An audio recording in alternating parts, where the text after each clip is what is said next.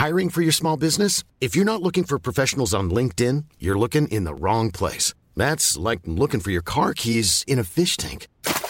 LinkedIn helps you hire professionals you can't find anywhere else, even those who aren't actively searching for a new job but might be open to the perfect role. In a given month, over 70% of LinkedIn users don't even visit other leading job sites. So start looking in the right place. With LinkedIn, you can hire professionals like a professional. Post your free job on linkedin.com slash people today.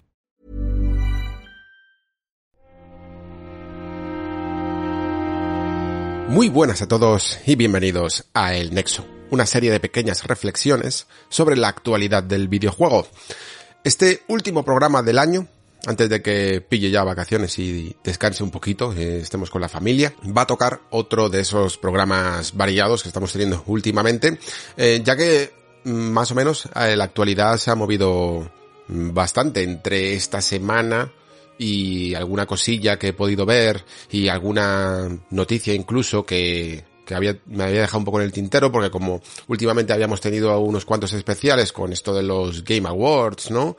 Y también con la cara B, pues eh, la tuve que la tuve que retrasar como es esta especie de medio filtración de Bloomberg en el que hablan de algunos planes de futuro del servicio de suscripción de PlayStation, ¿no? La última noticia ha sido esta también de eh, Stalker, ¿no? Que Stalker 2, que ha, vamos, ha hecho un giro de 180 grados a una de las políticas más polémicas que hay últimamente con esto de los NFTs, ¿no? Con los NFTs, eh, que había decidido incorporarlos y gracias en parte, yo creo, a la eh, comunidad, se ha dado marcha atrás y no van a estar a riesgo de que el IEM más parda eh, y los beneficios no sean tantos como las posibles pérdidas del propio juego en sí al tener a los usuarios cabreados. Hablaremos un poquito de todo esto y de también del fenómeno NFT, aunque os tengo que confesar que no soy el mayor experto en ello.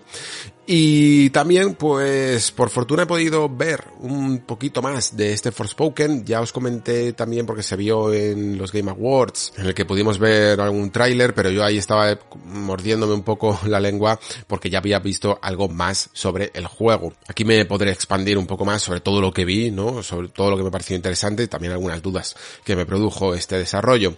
Y por último, decir que este programa a lo mejor es un poco más corto de lo que tenía al principio planeado porque no sabía muy bien cómo meter en la segunda temporada de The Witcher. Eh, lo, a ver, lo ideal habría sido, eh, con tiempo y tal, mm, haber vuelto aquí a pedir ayuda a los amigos de la taberna, Mario y a, y Pere, para hacer un análisis un poco más exhaustivo, pero como lamentablemente la, la, serie sale en vacaciones, yo este año mm, tengo un poquito más de vacaciones que normalmente y las necesito, la verdad, porque vengo, vengo destrozado de, de esto de ser padre. Eh, necesito descansar y aún así no quería mm, dejar de hablar de El Brujero, del amigo Gerardo El Magias, pues eh, pensaba meter un, una pequeña sección dentro de este programa, pero después de ver la serie digo, vale, venga, vamos a hacer un término medio. Ni, ni, unas, ni un bloque simplemente, ni un especial, algún anexo. Tardaré un poquito más porque me falta un par de capítulos por verla cuando estáis escuchando esto. Y, y todavía necesito un poco eh, organizar el guion, organizar los pensamientos, mm, dividir bien el programa para contar alguna cosa un poquito más allá de, de lo que se suele hacer en una crítica, ¿no?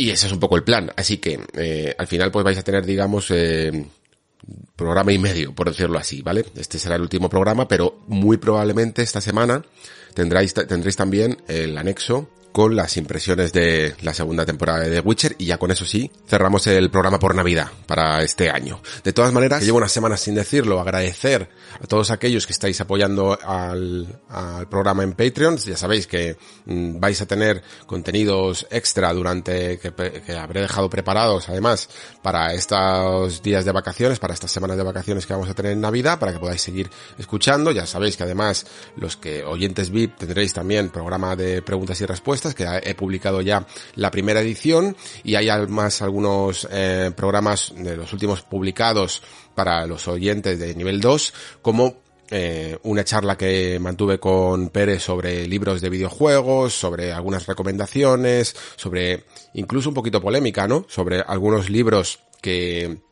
no sabemos exactamente qué función cumplen en el mercado y si tienen realmente cierto valor mmm, más allá de la pura información o de la pura recopilación de información. He publicado también hace poco un pequeño especial, ¿no? Eh, recordando Batman Arkham Asylum, que lo pude jugar para la revista recientemente y, y han salido buenas reflexiones de ahí. Y también había publicado un especial sobre fantasía en, videojuegos, bueno, y no solo en videojuegos, ¿no? Sobre el género fantástico, sobre qué, cuáles son sus pilares, cuáles son sus principios y por qué nos atrae tanto el género de la fantasía, ¿no? Y parece que ha gustado bastante. Así que más o menos eso es lo que tenéis eh, de las últimas semanas. Espero que lo disfrutéis y también lo que viene a continuación. Y dicho todo esto, vamos a comenzar con la ronda de actualidad. Vamos allá.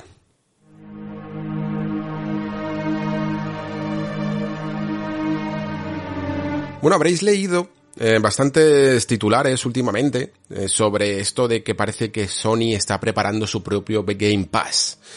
Y yo a veces me pregunto un poco en qué momento nos encontramos para afirmar algo así, cuando en el fondo yo creo que ya existe eh, el Game Pass de Sony, si lo queremos bautizar de esta manera, ¿no? Es decir, eh, PlayStation Now, que era una iniciativa que Sony había construido al principio para favorecer un poco el, su propio juego en la nube, se fue hibridando y reconvirtiendo casi en un, en su propio servicio que tenía juegos que descargábamos directamente a la consola y que tenían un servicio por suscripción, ¿no? Lo que pasa es que evidentemente pues todos sabemos las diferencias que hay entre un servicio y otro. Esto no significa que los dos no sean servicios de suscripción, significa que hay algunos que tienen unos incentivos que otros no tienen, ¿no? Todos lo, todos lo sabemos. Game Pass mm, apuesta por tener todos sus juegos first party de lanzamiento eternos allí en el servicio y Además, incluso realizar ciertas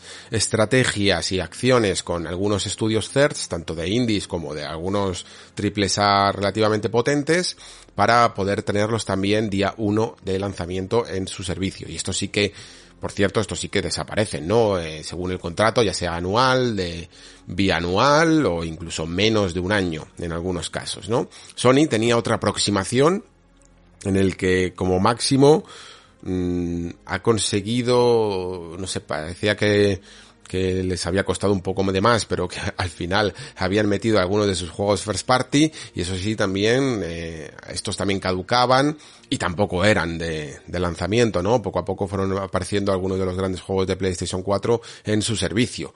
También ha ido haciendo algunas pequeñas, algunos pequeños experimentos, ¿no? Como eso del, PlayStation Collection, ¿no? Que se pueden jugar a ciertos juegos representativos, entre comillas, de PlayStation 4 en PlayStation 5.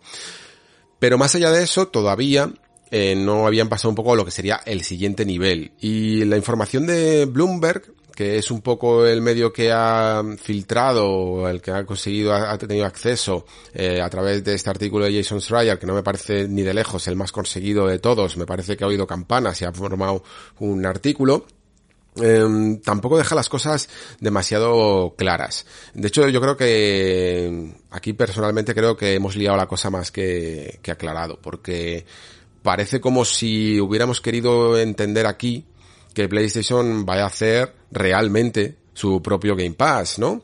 Más que nada porque mmm, los titulares que hemos estado viendo de el Game Pass de, PlayStation, no sé hasta qué punto refleja la realidad de lo que se habla aquí en este nombre en clave de Spartacus que se le ha llamado a, a la reinterpretación del servicio de suscripción que parece que van a hacer. Digamos que eh, lo único que en el fondo se especifica en, en todo el artículo, ¿vale? Eh, porque él tiene mucha paja de contándote un poco el bagaje de cómo han sido los servicios de suscripción y de las ventas y de PlayStation Plus. Lo único que realmente eh, intenta informar nuevo, que sepamos, es que la estrategia de Sony eh, pasa por seguir apostando también por el PlayStation Plus, es decir, por no aparcar este servicio para centrarse simplemente en el now o en el futuro, ¿no? Y que por lo tanto esto va a ser más una eh, yo lo entiendo así, una reorganización de, los servicios que tienen ya. Y una reorganización en la que sí que se pueden añadir eh, algunos incentivos y algunos juegos un poquito más modernos de lo que podían estar haciendo hasta el momento. Eh, se conformaría en base a tres niveles, ¿no? A tres tiers que ayudarían un poco a, a, hacerlo más atractivo de lo que es a día de hoy. ¿Por qué? Pues porque básicamente ahora mismo la gente puede estar un poco fragmentada eh, o fragmentando incluso sus propios servicios de suscripción entre PlayStation Plus y PlayStation Now. Y yo creo que uno, de alguna manera, se está fagocitando al otro. En el caso de Game Pass, esto también podría suceder entre Live y y el propio Game Pass, ¿no? Lo que pasa es que Microsoft hizo dos cosas bien. La primera, mmm, dar mucho atractivo a Game Pass en sí mismo y después generar un sistema que sería el Game Pass Ultimate que engloba a los dos. Y yo lo que entiendo realmente de este Spartacus es que lo que está haciendo es esto.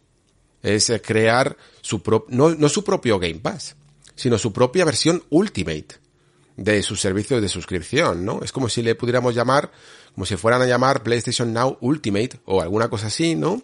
Y en ese sentido englobaría mmm, tanto los beneficios que tuvieras ya existentes de PlayStation Plus, es decir, pagar por jugar online y algunos de los juegos que se regalan mmm, mensualmente, junto a eh, el PlayStation Now, ¿no? Y de alguna manera, pues, sumar o hacer un, una cierta oferta a la hora de pagar por dos suscripciones a la vez, que es un poco lo que hace eh, Game Pass Ultimate. Y aún así, partiendo de esta base, se, es donde se generarían los tres tiers que hablábamos, las tres categorías. La primera y la más básica, de hecho, es la que mm, englobaría estos dos servicios, ¿no? PlayStation Now y PlayStation Plus. La cuestión esto ya se me olvidaba, es si realmente van a seguir utilizando el nombre de PlayStation Now o es que lo van a cambiar y lo van a convertir en otro, en otra cosa para intentar incluso alejarlo del concepto de que el Now es un servicio de streaming, ¿no? De juego en la nube. La segunda categoría es básicamente sería lo mismo que la primera, lo, eh, la misma fusión entre estos servicios, pero al parecer debe, debe de ser que lo que hace es aumentar un poquito más los juegos de, que se ofrecen en el catálogo, ¿no? Si hasta el momento se estaban ofreciendo juegos de PlayStation 4, yo lo entiendo así, lo que planean es ir poco a poco metiendo juegos de PlayStation 5, es decir, que la primera categoría se quedaría exclusivamente con juegos como están haciendo ahora, ¿no? Con juegos de PlayStation 4, mientras que la segunda ya empezaría a incluir juegos de PlayStation 5 y por lo tanto un poquito más novedosos. Eh, y la tercera y última, aparte, pues daría como algunos extras que yo creo que ya que es bastante extraño que intenten cobrar un poquito por esto y que yo creo que irían a un público muy nicho, ¿no? En el que se añadirían algunas demos extendidas, se añadiría el juego en streaming, con lo cual ya están separando un poco lo que comentaba antes, y además se recopilaría una eh, biblioteca clásica de juegos de PlayStation 1, PlayStation 2, PlayStation 3 y PSP. ¿Vale? Es curioso esto que está sucediendo, ¿no? Cuando hablan de cerrar tiendas que parece que están en desuso, ¿no? Y muchas veces después las noticias se entienden mejor cuando dejamos pasar un tiempo. Y al parecer, pues, eh, toda esta intencionalidad de cerrar tiendas, yo creo que tenía que ver mucho más, en el caso de que esto al final se confirme, tendría que ver mucho más con la planificación de, oye, mira, eh, ahora va a ser este el único lugar en el que puedes mmm, comprar tus juegos clásicos, y no en las tiendas originales, ¿no? Esto es algo que se hace muchísimo. Cada vez que sale, de hecho, por ejemplo, un juego remasterizado, se suele dar de baja el anterior para concentrar las ventas en el nuevo. Pues esto sería un poquito lo mismo.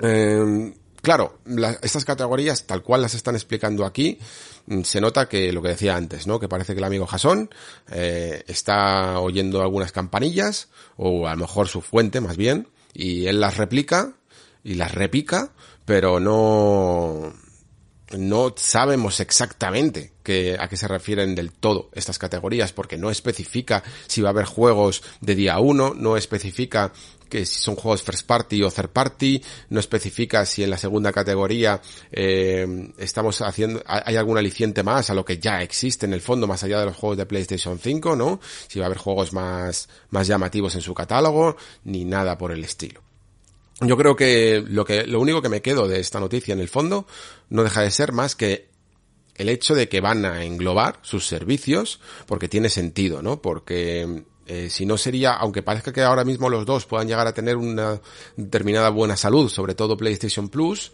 eh, lo que Sony creo que quiera quiere conseguir más en el futuro es tener un servicio que sea de igual volumen, porque hay mucha gente que paga por PlayStation Plus, pero saben que a la larga sería ponerse demasiados eh, impedimentos ellos mismos, ¿no? Imagina, imaginaos, lo que quiero decir es que PlayStation Plus puede tener 50 millones de suscriptores, creo que más o menos andaba por ahí, espero no estar muy equivocado, y, pero en el futuro, si no mejoran este servicio y si no añaden nuevas cosas, eh, se van a meter en un mercado muy cerrado, ¿no? Porque PlayStation Plus hace solo una cosa, ¿no? Que es competir con, en ese mercado de pagar por el online y regalar un par de jueguitos que no siempre son los más atractivos. Mientras que los servicios de suscripción tipo Game Pass son un animal muy diferente. ¿Vale? Y es algo que poco a poco la gente, mucha gente, eh, se está animando, se está, le está llamando la atención, e incluso se cambia de consola o añade una nueva consola a su eh, casa, simplemente por esto, ¿vale? Y Sony, por supuesto, no puede dejar de examinar este mercado ah, por mucho que no le convenga. Y lo que está intentando es amoldarse a un sistema que le funcione bien, ¿no? Y creo que ese sistema para ellos es convertir las suscripciones de PlayStation Plus en, un, en una suscripción un poquito más cara que la que es PlayStation Plus, pero que venga con mm, más eh, con más contenido, ¿no? Poder hibridarla. Y esto es lo que sería la primera categoría de este tier. Y muy probablemente, pues dentro de sus precios, que ellos yo creo que mm, uno de los problemas que tiene Sony es que consideran que el Game Pass es demasiado barato, ¿no? Y que ellos no se lo pueden permitir, ya no solo con sus juegos, ni sino con sus acuerdos que hicieran con third parties, creen que es demasiado barato, evidentemente lo es, porque Sony está jugando la, la carta del dinero infinito, ¿no? Está metiendo el truco del dinero infinito, de en plan, estamos aquí a pérdidas para conseguir cuota. Eh, Sony considera que la cuota ya la tiene, que por lo tanto no necesita tantas pérdidas. Y por lo tanto, aquí es un poquito donde tendremos que ver en esta segunda categoría hasta qué punto son flexibles y van añadiendo eh, de ese catálogo de PlayStation 5 sobre todo, porque entiendo que los de PlayStation 4, aunque sean grandes juegos, pues ya estarán un poco más explorados, pero hasta qué punto de PlayStation 5 son interesantes, ¿no?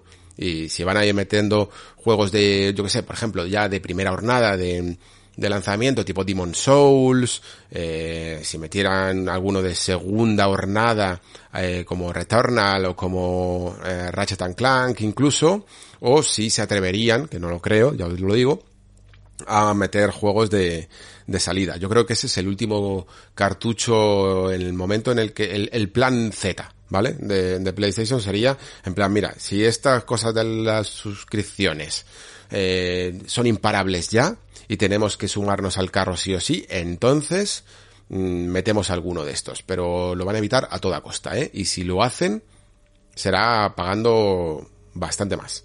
Eso, eso lo garantizo.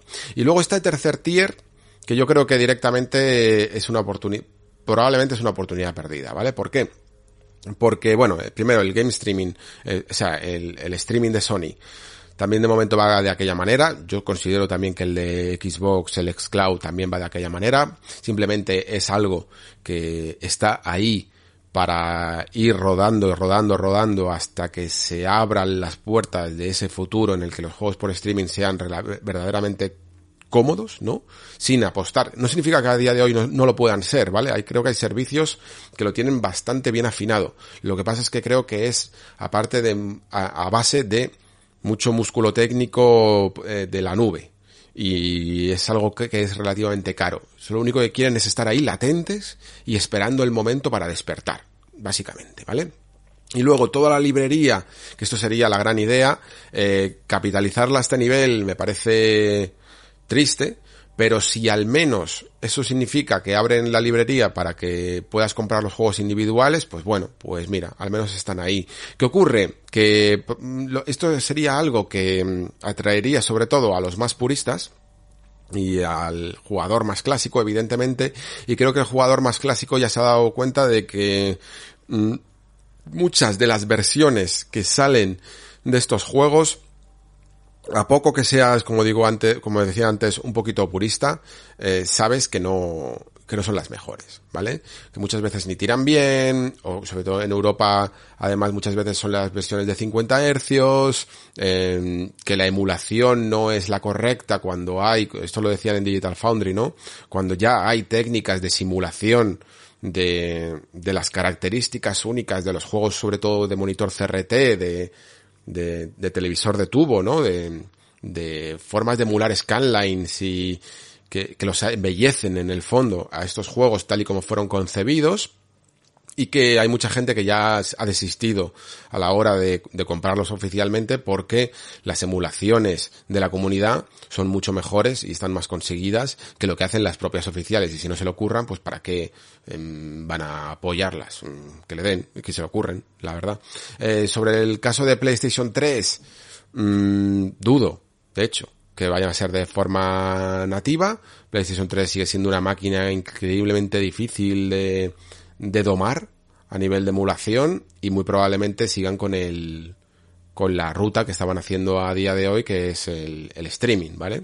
Eh, casi todos los juegos de no todos los juegos de PlayStation 3 que no han tenido un port ha sido básicamente por streaming y luego pues la librería de PSP que en este caso, pues, bueno, mm, está bien, lo que pasa es que en una pantalla grande yo creo que estos juegos van a deslucir la, lástima, ¿no? Que no hayas seguido por el camino de, de tener tu, tu, portátil y poder sumar toda la biblioteca de PSP y a, a la de Vita, que por cierto, aquí ni se la, ni se la menciona cuando de hecho los juegos de Vita sí que se sostienen un poquito mejor en pantalla grande, que para eso salió una versión de Vita, que no me acuerdo exactamente cómo se llamaba, eh, que no que no era portátil, ¿no? Que era utilizar eh, un dispositivo para conectarlo a la televisión y poder jugar a los juegos.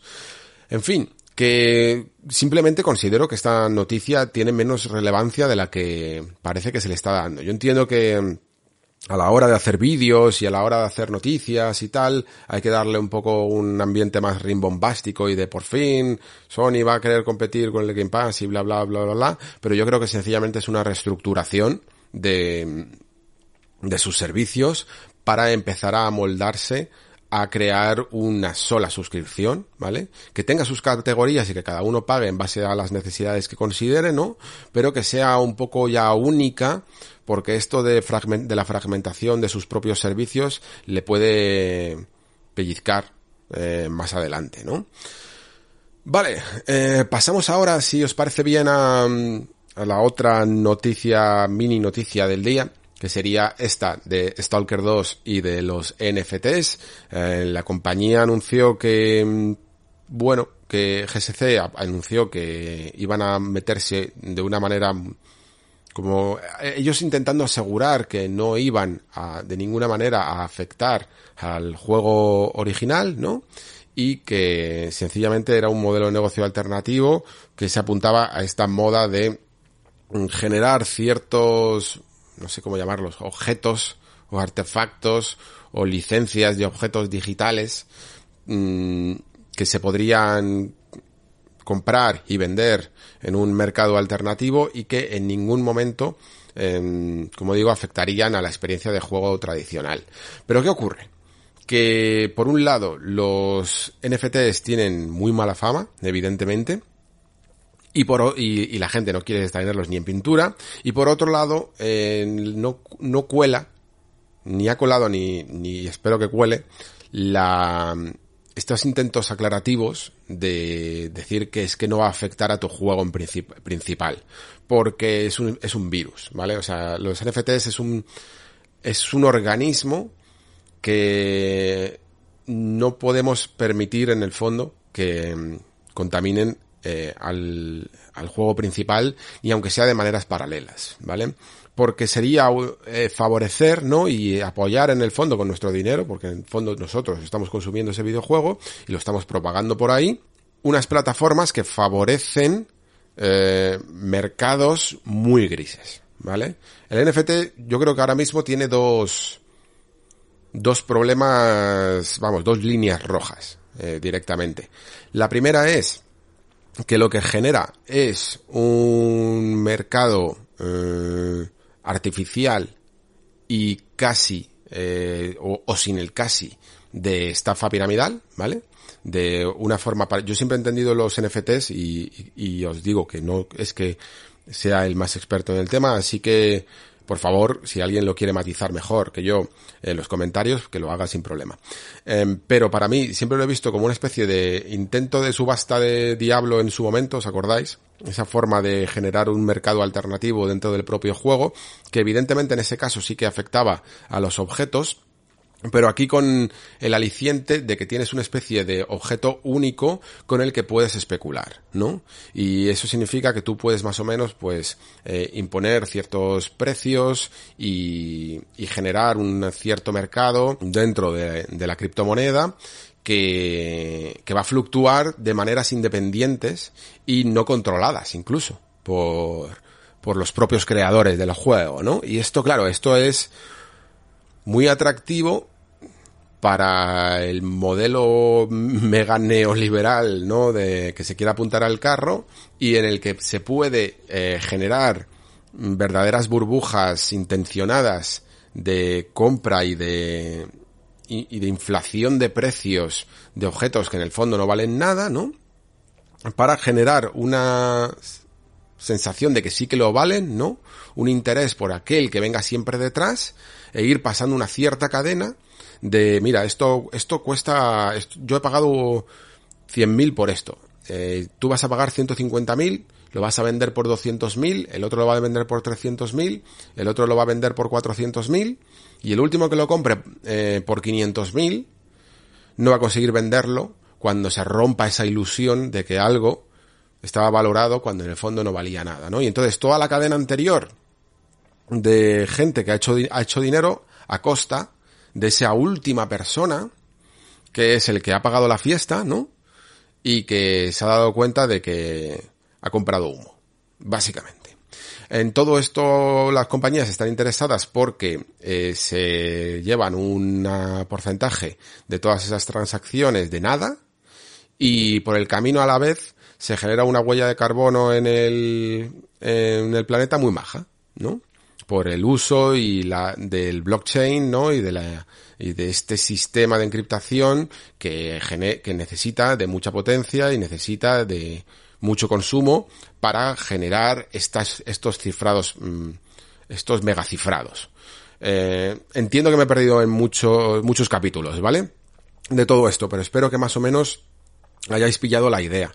Claro, por esto es por lo que al final Mm, es normal que la gente se atrinchere, ¿no? Y que montemos estas barricadas en nuestros videojuegos porque no queremos que este tipo de prácticas los, em, los emponzoñen. Porque eh, además es que es lo que pasa, ¿no? Que una vez que dejas pasar al negociador, ya lo has liado, ¿no?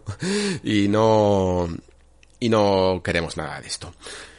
¿Qué ocurre? Que mm, a Stalker le ha pasado, vamos, o sea, le ha pasado la vida en una semana. Eh, de pensar que probablemente no iba a tener un impacto más allá de cierta mala fama, pero que iban a poder seguir para adelante, pues se han dado cuenta de que la respuesta ha sido masiva y, se ha propagado por, por internet y hasta el punto de que evidentemente hasta los no interesados en Stalker, todo el mundo ha empezado a hablar de esto y todo el mundo ha mostrado su verdadero rechazo más que nada por hacer ejemplo, ¿eh? No creo que sea simplemente por todos por querer mucho este juego y por preservarlo y por limpiarlo de malas prácticas, sino porque todo el mundo aquí al final eh, ha hecho un poco de piña pensando que, que si se deja pasar eh, a uno, después vendrán otros, ¿no? Después sí que vendrán el juego que a ti sí que te gusta y que estará contaminado también por este tipo de, de prácticas. Justo intentaron con una carta larguísima. Fijaos que cómo son estas cosas, ¿no? Necesitas muchas palabras para explicarte, ¿no? Y para dar excusas de por qué quieres hacer algo así. Y rápidamente la eliminaron y decidieron eh, publicar una carta muchísimo más corta y que con muchísimo más sentido que es os hemos escuchado, no queréis esto y no lo vamos a poner en el juego. Evidentemente, como todas las empresas que que bien, que están aquí por esto, preveían un revés considerable. No solo ya de ventas, sino de mala fama que puede ahora mismo casi matar empresas, ¿vale? Eh, ahora mismo la verdad es que el poder de la comunidad cuando se organiza es muy muy grande, ¿vale? Se ha ido viendo a lo largo de la historia con muchos con muchos ejemplos. Eh, por ejemplo, con los mods de, de PC, ¿no? Que quizás sería uno de los más representativos. Así que mm, han decidido dar marcha atrás y yo a veces incluso me llego a preguntar si en el fondo hemos ganado nosotros esta batalla, ¿eh? Porque mm, a veces tengo la sensación de que entre una carta y otra, lo que hubo no fue mucha gente más quejándose, sino que lo que hubo fueron varias llamadas de de personas representativas de sus plataformas, ¿no? En plan, llamada de Phil Spencer diciendo, oye, como sigáis por este camino, no podéis entrar en el sistema de Microsoft. Y, y según cuelga el teléfono, eh, llamada de Gabe Newell, oye, en nuestro, en nuestra plataforma eh, está prohibido todo tipo de NFTs y por lo tanto vuestro juego lo vamos a tener que dar de baja. Y según cuelgan eso, escriben un mail diciendo que hemos ganado nosotros, ¿no? Os hemos escuchado. No sé hasta qué punto realmente eh, ha sido escuchar a la comunidad, por mucha fuerza que tenga, eh, o, se han enfrentado contra otra realidad bien distinta dentro del mercado y dentro de las plataformas que dominan y que dice y dictan incluso en algunos casos si tu juego se puede vender o no. Eh, eso probablemente nunca lo sabremos. Pero bueno, como nunca lo sabremos, vivamos con la ilusión de que hemos ganado una guerra. Bueno, de que hemos ganado una batalla, más bien, ¿no? Eh, y la guerra no sé si la ganaremos, sinceramente. Porque incluso con los mods de pago, no, la ganamos tanto como, como pareció. En fin, eh, esto ha sido un poquito la mini actualidad de, de la jornada. Vamos ahora con otra noticia un poquito, con otras noticias un poquito más positivas, como ese anuncio por parte de Ubisoft de que Splinter Cell vuelve a los videojuegos.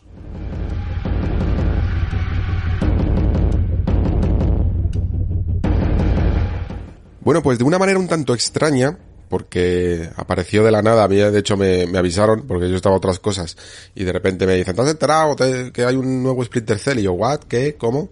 Em, Ubisoft así decidió anunciar que una de sus sagas más míticas em, vuelve al mundo de los videojuegos. Splinter Cell va a tener un remake y está hecho por Ubisoft Toronto. Bueno, está hecho por una, por un nuevo equipo que yo entiendo bastante más pequeño de, Ubisoft Toronto, ¿vale? Que Ubisoft Toronto, por cierto, mm, bagaje con la franquicia tiene, porque creo que fueron los que hicieron Blacklist, ¿vale? Pero no sé ahora mismo si hicieron algunos más. Eh, no sé exactamente si, eh, si han mencionado solo Blacklist, entiendo que es el único que, que llegaron a hacer. Y oye, bien, porque Blacklist la verdad es que mm, dentro de lo que fue la última etapa, ya sabéis que además fue este el último, pero dentro de lo que fue la última etapa de, de juegos de Splinter Cell, es probablemente el mejor. A mí por lo menos me gusta bastante más que Conviction, por lo menos. Y mm, sí que es cierto que me puede gustar menos que, que Double Agent, pero al menos enfocó de una manera más interesante todo esto que estaban ideando con, con Conviction, sí, con, con Conviction, eh, de los takedowns y de intentar hacer un desarrollo un poquito más espectacular y tal, y volvieron un poquito a las raíces en este sentido de lo que era la, la saga. Lo que pasa es que bueno, al final es que Splinter Cell casi todos han sido bastante buenos. Sí, estoy mirando por aquí y es el único Splinter Cell que hicieron. La verdad es que mm, Toronto es quizá una de las excisiones de esta Ubisoft más recientes, ¿no? Porque de hecho este Blacklist fue el primer juego que, que desarrollaron en 2013. La cuestión es que eh, se ha anunciado de esta manera tan extraña y lo único que tenemos al final pues son algunos datos y una entrevista que más o menos intenta dar un poco un primer un primer vistazo, porque no se ha visto absolutamente nada, sino una primera sensación de los valores que puede llegar a tener este remake de Splinter Cell, que yo entiendo, por cierto, que se trata un poco de remake del primer juego. Que es que de una manera específica tampoco es que lo haya encontrado, pero, pero sí que entiendo que es el, el remake del original.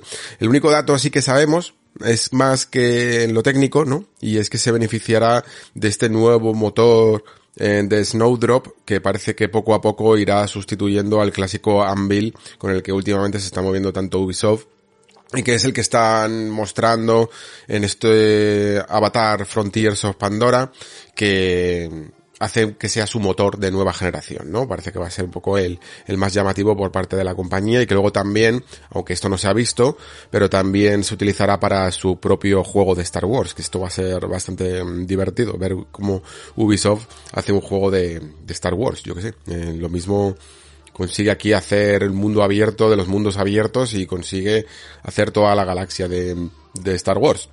Y la, y la, y la peta de iconos, evidentemente. En fin, el, digo, digo más que nada esto porque, porque quiero dejar patente, ¿no? Aunque no creo que haga falta, pero quiero dejar patente que últimamente Ubisoft, siempre que mm, pensamos en un juego nuevo suyo, rápidamente lo asociamos con mundo abierto e iconitos y un tipo de juego que ya prácticamente mm, es de, de fábrica, ¿no?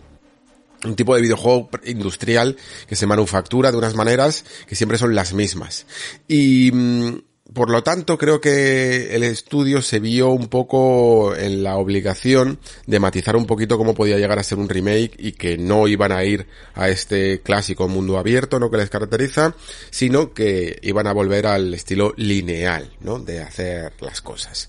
Y por eso comentaba que en esta entrevista pues ha ido un poco más de dejar claro estos valores que podían llegar a generar dudas, ya que no han ni siquiera sacado un tráiler CG, lo cual es graciosísimo, porque yo últimamente parece que es que los regalan los trailers CGs em, para anunciar su su producción, simplemente ha sido eh, la noticia en sí y el post en el blog de la entrevista, pues claro, han tenido que dejar mm, y matizar un poquito más algunas cuestiones. Por ejemplo, a mí me ha llamado la atención esto que comentó eh, Matt West, el productor del juego, sobre eh, una especie de lema o eslogan que tienen en la en el estudio y que es algo así como respetar las gafas o respeta las gafas, ¿no?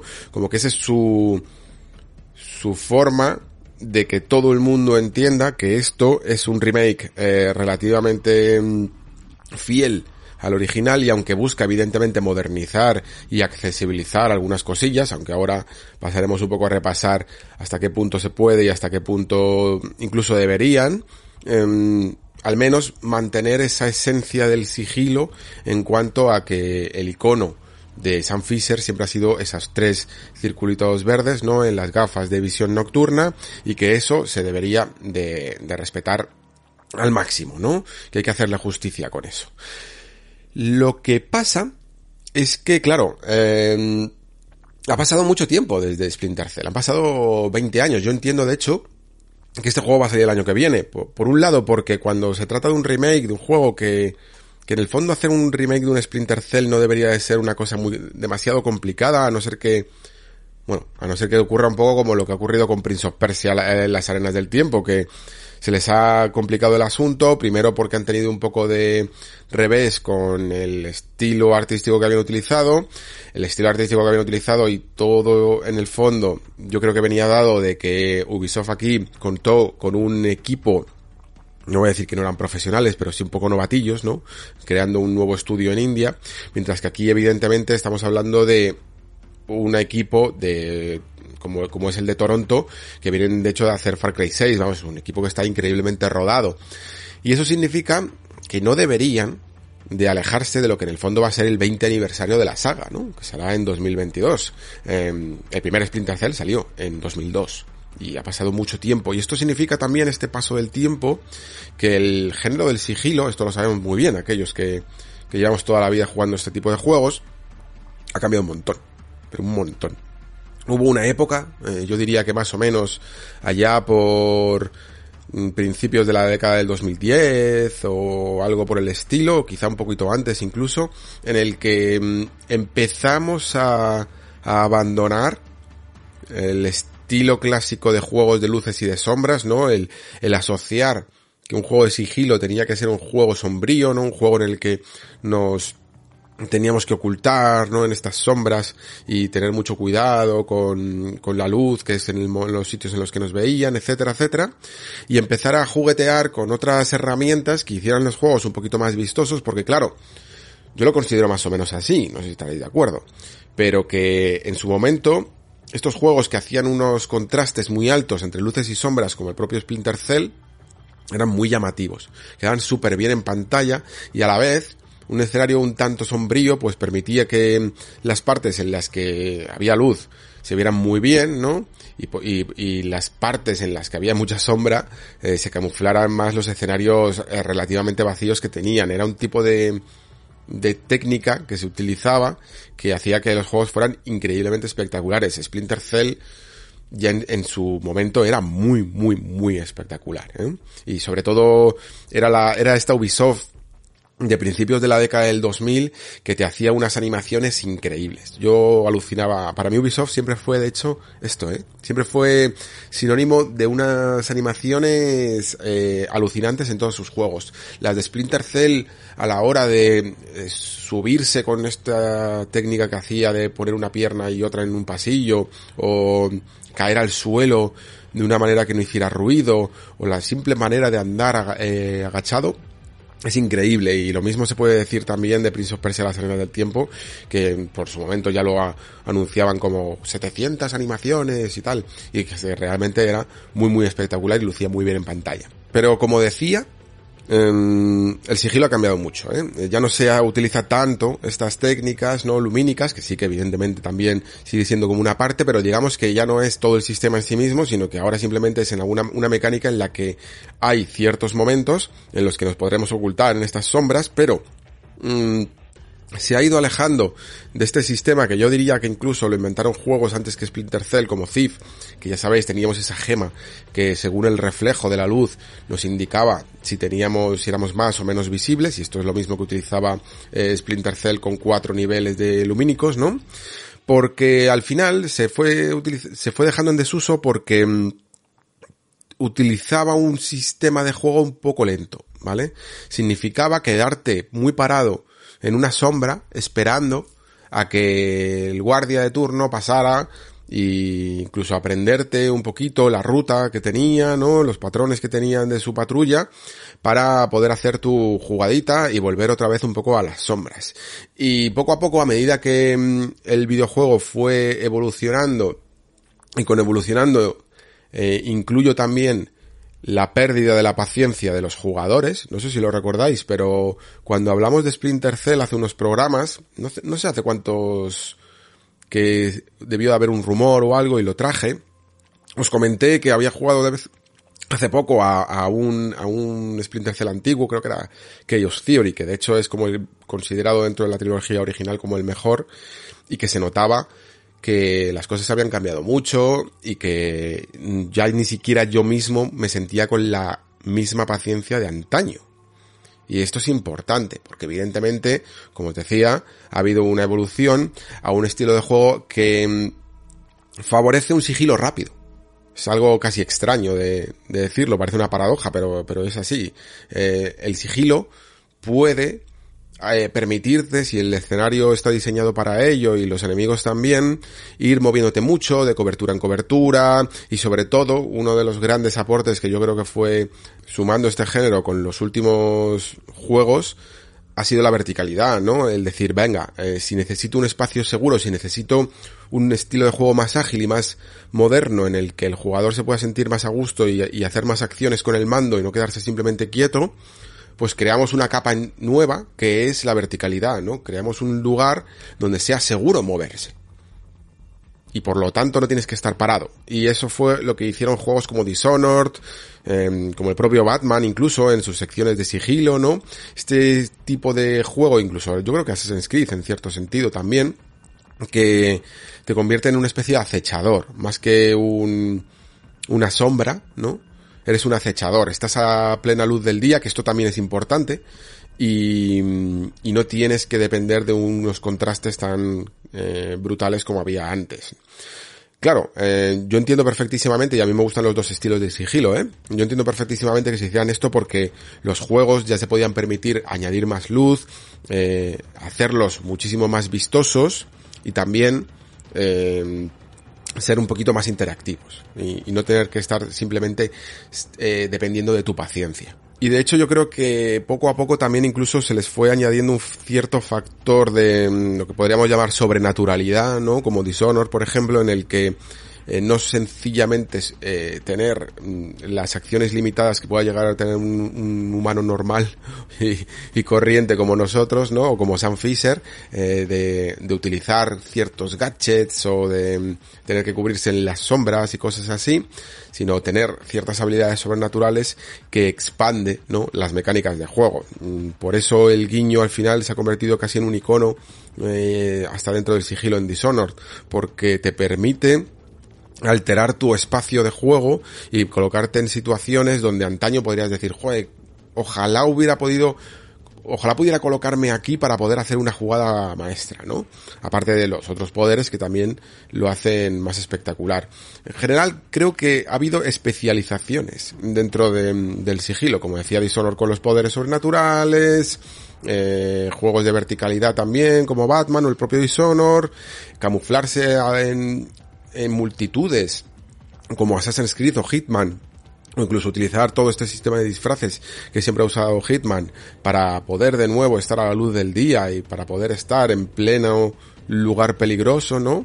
Y por supuesto también incluso llevarlo al mundo abierto, como, como hizo de Phantom Pain, ¿no? En el que ya puedes elegir tú si quieres infiltrarte de noche, si quieres infiltrarte de día, eh, por qué lado de la base quieres ir, planificarte todas las cosas, que eso también lo hacían juegos como Far Cry, ¿no? Con típica vista de prismáticos y empezar a hacer tags a los enemigos para marcarlos y saber dónde están sus posiciones y generar tú tu propia estrategia, ¿no? Y luego siempre ha habido también un sigilo, podemos llamar cariñosamente facilón, y porque básicamente no son juegos de sigilo, son juegos que intentan hibridar mecánicas y una de ellas es el sigilo y casi, y casi todos los juegos de Sony son un poco así, ¿eh? Todo, todo juego que te meta en unos matorrales, ¿no? En hierba alta, eh, es un juego de estos híbridos en los que lo que intentan es Mm, facilitarte eh, bastante las cosas porque no se trata de una experiencia pura de sigilo y esto lo hacen pues desde los Uncharted hasta mm, el Ghost of Tsushima hasta Horizon eh, Zero Dawn un montón de juegos, ¿no? Ya lo habéis visto, de hecho creo que había un meme de que todos los juegos de Sony parece que te podías meter en hierbas, eh, eh, The Last of Us, ¿no? Aunque Last of Us, creo que con la segunda parte, con la primera no, pero con la segunda parte, sí que construyó un juego de sigilo muchísimo más hardcore, muchísimo más logrado, más, más centrado aún en la estrategia y en la táctica, en tener cuidado si querías hacerlo así y en abrirte más posibilidades con algunos objetos y sobre todo con el, con el hecho de ir arrastrado que me recordaba casi a la esencia de los Metal Gear clásicos. En cierto sentido, The Last of Us 2, creo que lo dije en su programa, me parecía más Metal Gear que Phantom Pain. ¿eh? O sea, hasta, hasta ese nivel lo puedo llevar. Eh, de bueno que me pareció. De hecho, si alguna vez rejuego The Last of Us 2, eh, me gustaría ponérmelo aún más hardcore en, en, sigilo porque es que lo disfruté un montón.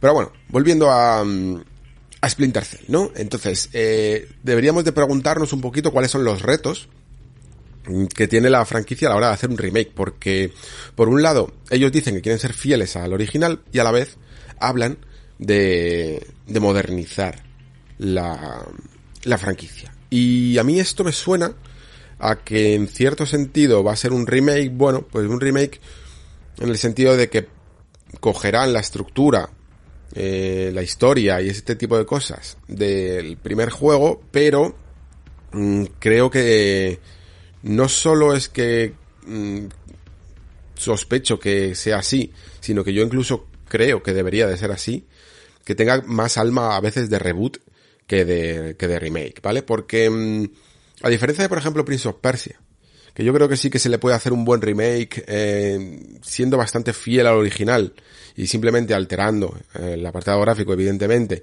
solucionando muchos problemas de cámara que podía llegar a tener y accesibilizando un poquito más el control, te sale que los, el diseño de los niveles la forma de plantear eh, las plataformas y las trampas y etcétera está bastante bien conseguido no creo que habría que hacer mucha mezcla y mucho cambio pero en Splinter Cell eh, jugándolo a día de hoy te das cuenta de que sí que necesita yo diría unas cuantas ideas que le harían mucho más interesante ¿por qué? porque mm, el sigilo de Splinter Cell sobre todo en la primera parte era bastante, bastante lineal. Y no, no en el sentido de que no era un mundo abierto, sino de, en el sentido de que solo había un camino y solo había una opción, ¿no?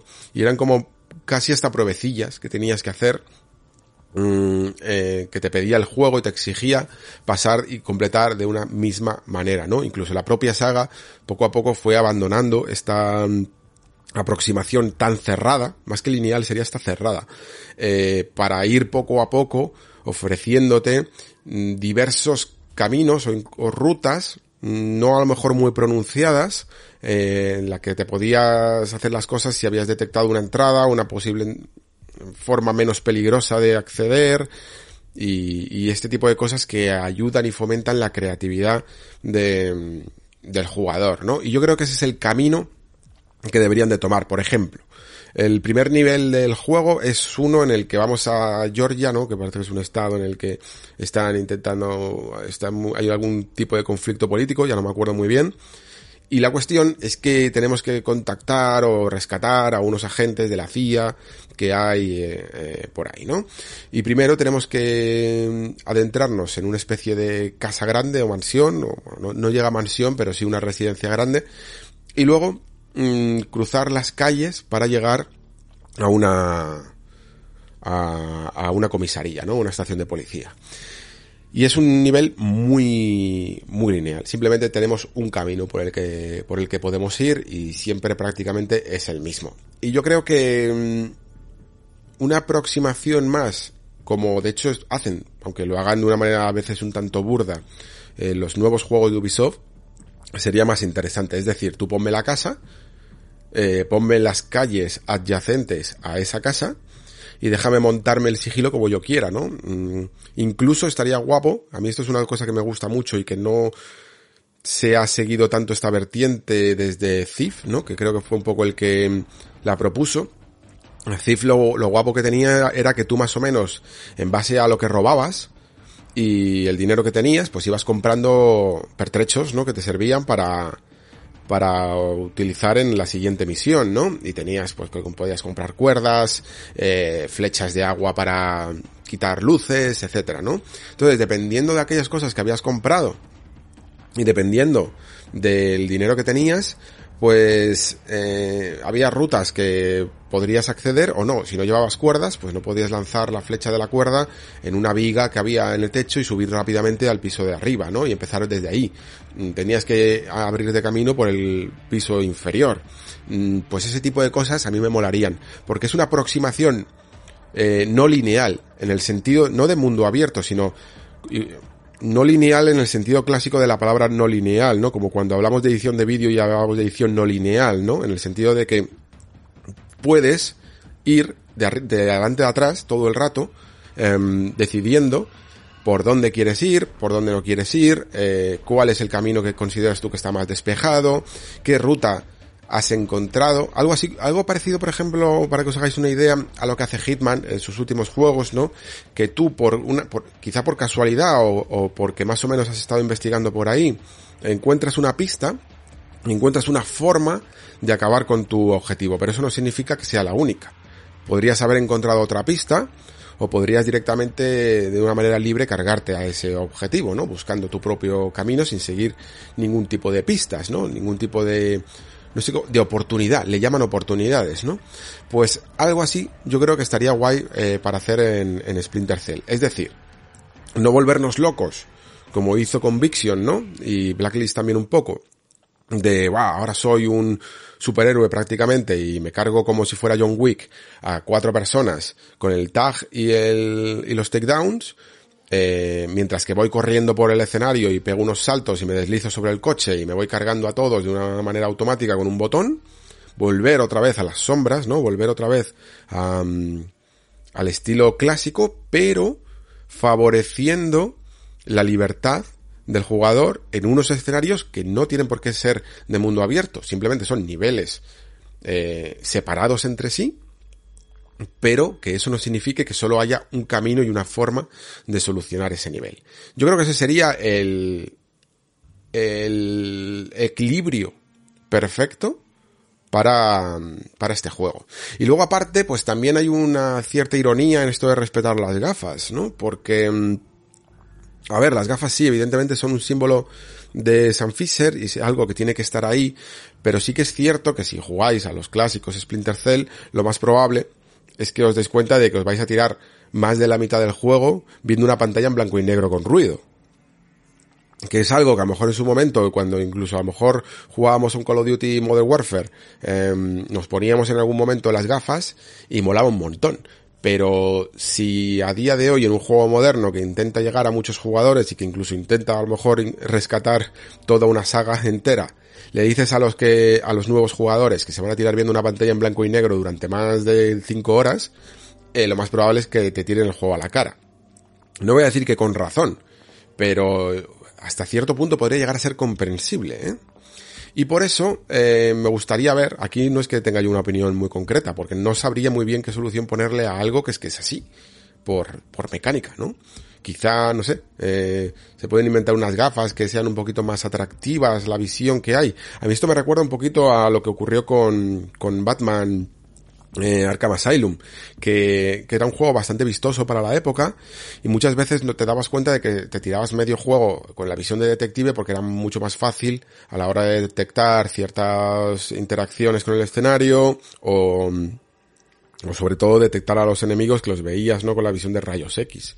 Y lamentablemente pues te perdías el gran atractivo que tenía el juego de luces de los escenarios de Arkham Asylum y de los siguientes Batman. Eh, pues Veremos un poco cómo lo hace Splinter Cell, si a lo mejor es un poco más suave con el juego de luces y sombras y eso hace que mm, genere simplemente ciertas oportunidades en las que estaría bien que utilizaran las gafas pero sin abusar de ellas porque, ya os digo, si no pues vas a estar con la pantalla en blanco y negro muchas, muchas horas, ¿vale?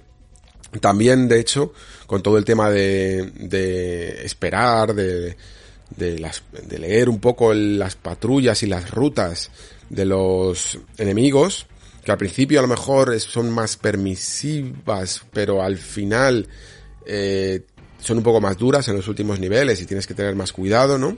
Pues veremos un poco cómo soluciona esto. Eh, Splinter Cell de hecho era un juego en el que muy probablemente y vas a tirar mucho de, guardar cargar partida, un poco como lo que se le acusa a Dishonored, ¿no? De hacer mucho F5, F9, porque en cualquier momento te podía pillar un guardia y, se acababa la misión directamente. Es que te hacían un game over, no podía ser visto. Entonces, pues veremos un poco cómo se aproximan todas estas eh, facetas que en el fondo eran del espíritu original de Splinter Cell desde una perspectiva moderna. Eh, yo la verdad es que me puedo plantear, evidentemente, todas estas cosas, pero yo mismo, salvo el ejemplo que os he, dado de una, de un sigilo no lineal, no sabría cómo solucionar muchas, muchas de ellas. No sabría cómo armonizar el pasado y el, y el presente, el, juego clásico y el juego moderno. Para, no sé, para ayudar a que esta franquicia se avive, porque os aseguro que si simplemente apela al jugador clásico de sigilo, muy probablemente sería difícil ¿eh? que, que, tuviera una buena salud en, en el futuro. En fin, eh, la otra parte que yo creo que ayudaría mucho a, a todos los jugadores, la verdad, tanto a nuevos como clásicos, es la de la historia.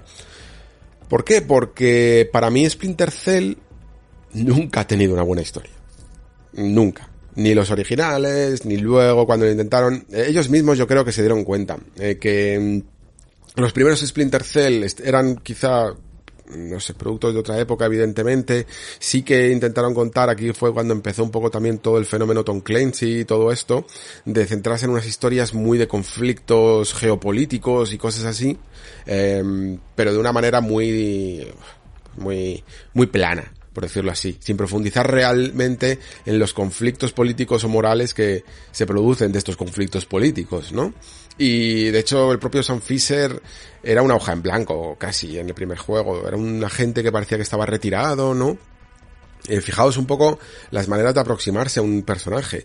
Eh, a mí me hacía mucha gracia ya en la época ver esto, que mm, tanto Sam Fisher como Snake en, en el primer Metal Gear Solid, teniendo en cuenta su pasado de que ya había dos Metal Gear, eran agentes retirados, ¿no? Eran como leyendas vivas que ya tenían su edad y que, bueno, pues que les volvían a traer a la acción. Y sin embargo, la manera en la que trata este concepto Metal Gear Solid lo hacía muy bien. Y, y con Sam Fisher en Splinter Cell, pues nada, era como en plan, ya, bienvenido de vuelta, Sam. Y hasta luego. Y, venga, ya aquí te pongo a, rápidamente a entrenar para ver que no has perdido capacidades y, y al lío, ¿no? Y luego aparte, pues tenían esta como máximo este rollo de que se habían creado una nueva iniciativa gubernamental llamada Hacer Ekelon y que podía realizar pues todo tipo de, de operaciones eh, de campo pero que iban un poco al margen de las agencias oficiales americanas, ¿no? ¿Y qué ocurrió? Que como eran historietas, eh, pues muy de Tom Clancy, evidentemente, intentaron darle todo tipo de vueltas a, a Splinter Cell. Se nota que al final se fueron centrando un poco más o intentaron apelar, ¿no? Al desarrollo de personaje, a, meterse más en la historia de Sam. Es un poco como lo que hacían las películas de acción en los 80, ¿no? Sabéis que cuando eh, teníamos una peli, bueno, 90 también a lo mejor, eh, siempre la secuela volvía con un poco con el lema este de esta vez es personal, ¿no? Esta vez has secuestrado a mi hija o has matado a mi mujer o alguna cosa así, ¿no? Y, el, y ya no era sencillamente una misión para el gobierno, que es algo como muy, en cine en el fondo es algo como muy frío, es como, vale, sí, está en el, el futuro del mundo en tus manos, pero a quién le importa, ¿no? Porque en la ficción eh, el valor y el peso de, este tipo de cosas no es exactamente el mismo. Importa mucho más que al personaje principal haya, le hayan secuestrado un miembro de la familia que, que el futuro de la humanidad esté en juego. Mm, sé que suena raro diciéndolo así, pero es real. ¿eh? Al final le importa más el implicarse con, con, el propio personaje. Esto es una de las magias de la ficción, ¿no? Y por eso, pues al final siempre ocurrían este tipo de cosas. Y en Splinter Cell, pues un poco sucedió también lo mismo, ¿no? Al principio intentaron hacer un, un Sam un poco más rebelde, ¿no? Que se, empezaba a cuestionar eh, algunas de las cosas de, de, la iniciativa esta del Cerdekelon, eh, y, y, luego ya, pues directamente, no sé si es que secuestraban a su hija, luego, luego parecía que moría, pero no, un montón de, un montón de historias para hacer a un San un poco más oscuro, más devastado y más rebelde también, ¿no? Entonces, esto sí que yo considero que aunque le llamen remake, y a veces con los remakes en el tema de las historias es casi lo que más se respeta, sí que deberían de darle una vuelta profunda y modernizar un poco los, los sobre todo los temas, ¿no?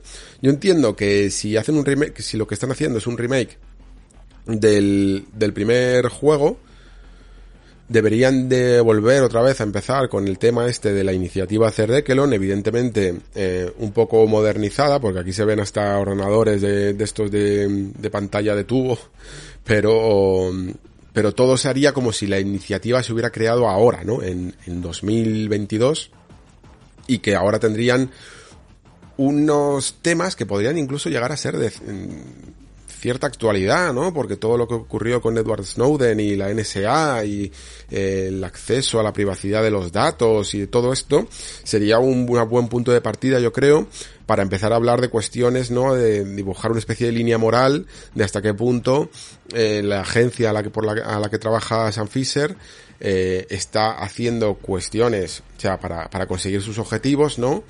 Está haciendo la clásica frase de el fin justifica los medios. Y si todo esto a la vez le sumas un conflicto interno dentro de Sam, que se relacione un poco con esto, ¿no? Que empiece a tener dudas en el juego. Hay un momento, de hecho, al principio, en la primera misión, que le dice eh, al propio Lambert, que es el tío que lleva un poco toda la agencia, ¿no?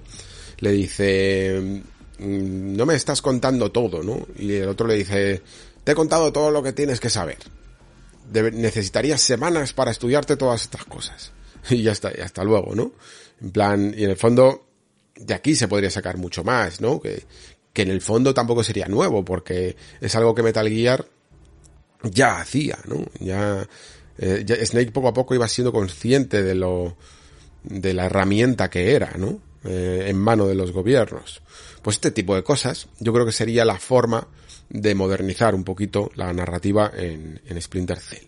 Aún así, evidentemente, seguiría siendo un juego, yo creo, pues eso, más de, más de juego que de historia, pero debería de, de cuidarlo mucho, mucho más. Y hay maneras, ¿eh? Hay maneras, porque hay momentos incluso en el juego, ¿no? En el que Sam se podría cuestionar si lo que está haciendo, si en el momento en el que le dicen, yo que sé, que acabe con cierto enemigo, que olvide a las víctimas colaterales, ¿no? Que, que cada vez que sus acciones producen que la casa se incendie, por ejemplo, como en el primer nivel, o que eh, mueran niños, yo que sé, cualquier cosa, se pueden, se pueden elevar las apuestas de maneras muy, muy creativas dentro de la propia misión. No tiene por qué ceñirse a que toda la historia se cuente con las clásicas cinemáticas de briefing del principio de, del nivel, ¿no? Y bueno, ya por terminar, simplemente comentar eh, lo que parece que es la nueva vertiente de Ubisoft con esto de los remakes, ¿no? Yo siempre soy muy de sospechar y sumar uno más uno. En este caso, además, literal, ¿no? Porque es eh, ver el que hacen un remake de Prince of Persia, ver que hacen un eh, remake de Splinter Cell y decir, vale, aquí se está abriendo una nueva línea de probablemente franquicias que de alguna manera la propia Ubisoft no sabe cómo trasladar sus mundos abiertos, ¿no? Que dicen, vale, esto no tendría sentido llevarlo al mundo abierto, pero es que tenemos la licencia aquí parada y no nos gusta tener licencias paradas. Así que, ¿qué hacemos? Pues vamos a empezar un poquito a avivar un poco el, el fuego a ver qué tal está eh, la recepción por parte de la gente a la hora de que sí, mucha gente pide un Prince of Persia para ver si luego lo compran y así mucha gente pide un Splinter Cell para ver si luego lo compran. Vamos a intentar seguir esta línea de remakes primero, eh, de juegos no, no de mundo abierto como nos están diciendo siempre y luego quizá si tienen una recepción positiva, es probable que hagamos una entrega en la que ya haya que invertir un poco más, porque la gran diferencia, por mucho que se cambien cosas, creo que la gran diferencia es que cuando puedes trabajar más o menos con el material original, te ahorras muchas historias, sobre todo a la hora, yo creo que en Prince of Persia se ahorran más, ¿eh? que, que en Splinter Cell. Como digo, en este Splinter Cell van a tener que cambiar las suficientes cosas para que el desarrollo sea un pelín más ambicioso. Em, pero generalmente suelen ser más baratos que tener que hacer un juego nuevo, ¿no? Y yo creo que esta es un poco la línea, un poquito como lo que hizo Activision con Crash Bandicoot, eh, sacarte los remakes, tiene buena aceptación, ¿vale? Pues sacamos el 4 y seguimos un poco en esta línea y yo no sé si lo harán igual con, con Spyro o, a lo mejor es que Spyro no vendió tanto pero yo creo que más o menos es algo que están tanteando todas las compañías y Ubisoft por supuesto se apunta a todas las modas hasta la del NFT así que ahí, ahí está más o menos la cosa. Y no me extrañaría incluso que fuera, que no fueran los últimos, ¿eh? que no fueran los únicos. Mm, sí que es verdad que eran los más obvios, porque a lo mejor Assassin's Creed, como sigue Assassin's Creed para adelante, no hace falta tanto un remake del original, o los propios Ghost Recon, eh, ¿cómo se llamaban? Los Advanced Warfighter, por ejemplo, que tenían mucha, mm, que también eran de, de esta época, también como Ghost Recon se ha convertido en otra cosa, pues no sé si lo necesitan tanto mm, hacer estos remakes. Pero de momento, por ejemplo, eh, algo como Beyond Good and Evil, me lo imagino perfectísimamente convertido en un remake, ¿eh? De hecho, ahora mismo yo considero que es más factible que se haga un remake de Beyond Good and Evil a que salga Beyond Good and Evil 2, que me parece un desarrollo... A mí me parece que Michel Ancel estaba muy muy perdido en su última etapa y, no hacía más que, moverse por ideas que poco a poco le iba perdiendo el, interés y les metía a todo el mundo en unos pifostios mm, que tela. En fin, que esto es un poco lo que tenemos, que no es mucho, la verdad, pero al menos nos ha dado bien para, para especular un poco sobre el futuro de, de esta franquicia que muchos queremos tanto. Yo, de hecho, ni siquiera tuve problemas como tenía la gente en su momento que ya buscaba guerras en todos lados sobre con quién te quedas, con Metal Gear o con Splinter Cell y tal, a mí me daba absolutamente igual, me gustaban los dos eh, muchísimo, ¿no? Quizá Metal Gear evidentemente por, por tocar también más profundamente el lado narrativo, eh, lo recuerdo mucho más, pero os aseguro que Splinter Cell lo tengo en el corazón también, ¿eh? O sea, una, una maravilla. Y, y los dos fueron grandes, grandes juegos. Me gusta mucho que, que, uno de ellos parezca que vuelve otra vez a la luz, porque en el caso de Metal Gear ya sabemos, ¿no? Konami. Konami es más peligrosa a veces que, Ubisoft. Poco más, chicos. Simplemente que muy probablemente yo considero que no tardaremos en, en ver este juego. Eh, entiendo que al ser Toronto y Toronto haber terminado con Far Cry eh, lo más probable es que una parte de ellos estén haciendo un juego nuevo, otra parte estén haciendo todo el contenido del pase de temporada de Far Cry 6 y otra parte esté con esto. Así que yo he dicho 2022 y a lo mejor estoy siendo hasta demasiado optimista, pero al menos creo que tendremos noticias de él bien pronto. Hiring for your small business? If you're not looking for professionals on LinkedIn, you're looking in the wrong place. That's like looking for your car keys in a fish tank. LinkedIn helps you hire professionals you can't find anywhere else, even those who aren't actively searching for a new job but might be open to the perfect role. In a given month, over 70% of LinkedIn users don't even visit other leading job sites. So start looking in the right place. With LinkedIn, you can hire professionals like a professional. Post your free job on linkedin.com slash people today. Hi, I'm Daniel, founder of Pretty Litter. Did you know cats tend to hide symptoms of sickness and pain? I learned this the hard way after losing my cat, Gingy. So I created Pretty Litter, a health monitoring litter that helps detect early signs of illness by changing colors, saving you money and potentially your cat's life. Pretty Litter is veterinarian developed, and it's the easiest way to keep tabs on your fur baby's health right at home. Go to prettylitter.com and use code ACAST for 20% off your first order and a free cat toy. Terms and conditions apply. See site for details.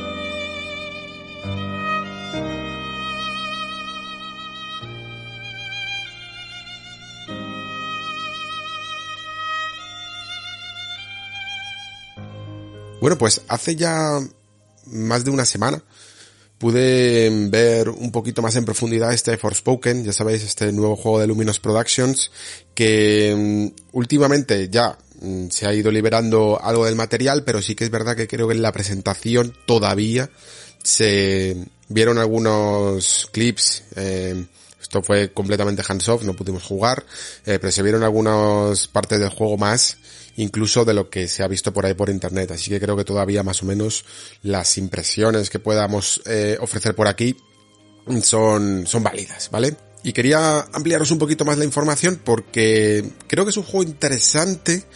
Creo que Square Enix aquí está intentando, bueno, aquí no, no sería la eh, correcto porque creo que ya Square Enix desde hace un tiempo está intentando encontrar su propia identidad en esto de meterse en los mundos abiertos. Sabe que de alguna manera eh, tienen que hacerlo, ¿vale? Eh, ya lo probaron con, con Final Fantasy XV en el fondo y saben que su concepto de juego AAA por mucho que siga siendo mm, o se le sigan considerando como JRPG, en el fondo cada vez más es una especie de rol híbrido eh, que intenta atraer tanto a más occidentales eh, como orientales por igual y más eh, fans del JRPG o más fans del RPG en general por igual. Y creo que no les vale, debieron de hacer, a mí esto es la, la impresión que me da y estas son mis teorías locas que yo me monto en la cabeza, pero yo creo que se dieron cuenta de que no les termina de valer ninguna fórmula de mundo abierto que suelen ver por ahí eh, a la hora de, de hacer uno de estos juegos, ¿no? Lo más lógico sería a lo mejor pues fijarse un poco en el estándar que ha sido hasta el momento de mundo abierto lleno de iconitos y y eso, y, y, misiones secundarias por hacer. Y yo creo que en el fondo un poquito por aquí va a ir la cosa, pero quieren darle algún tipo de persona, un poquito de personalidad, ¿vale? Y una forma de, mm, llegar a conseguir su propio mundo abierto, su propio estilo, hacer, darse la respuesta a algunos de los desafíos que plantea este tipo de estructura de mapa que nos habían dado hasta el momento, ¿no? En el caso de, de hecho de Final Fantasy XV, por irnos incluso más lejos, a mí, aunque el mundo de Final Fantasy XV me puede llegar a parecer que no está del todo logrado, que, que es incluso un poco ortopédico, que no es del todo interesante de recorrer palmo a palmo, pero la idea en sí misma sí que me parecía interesante, ¿vale?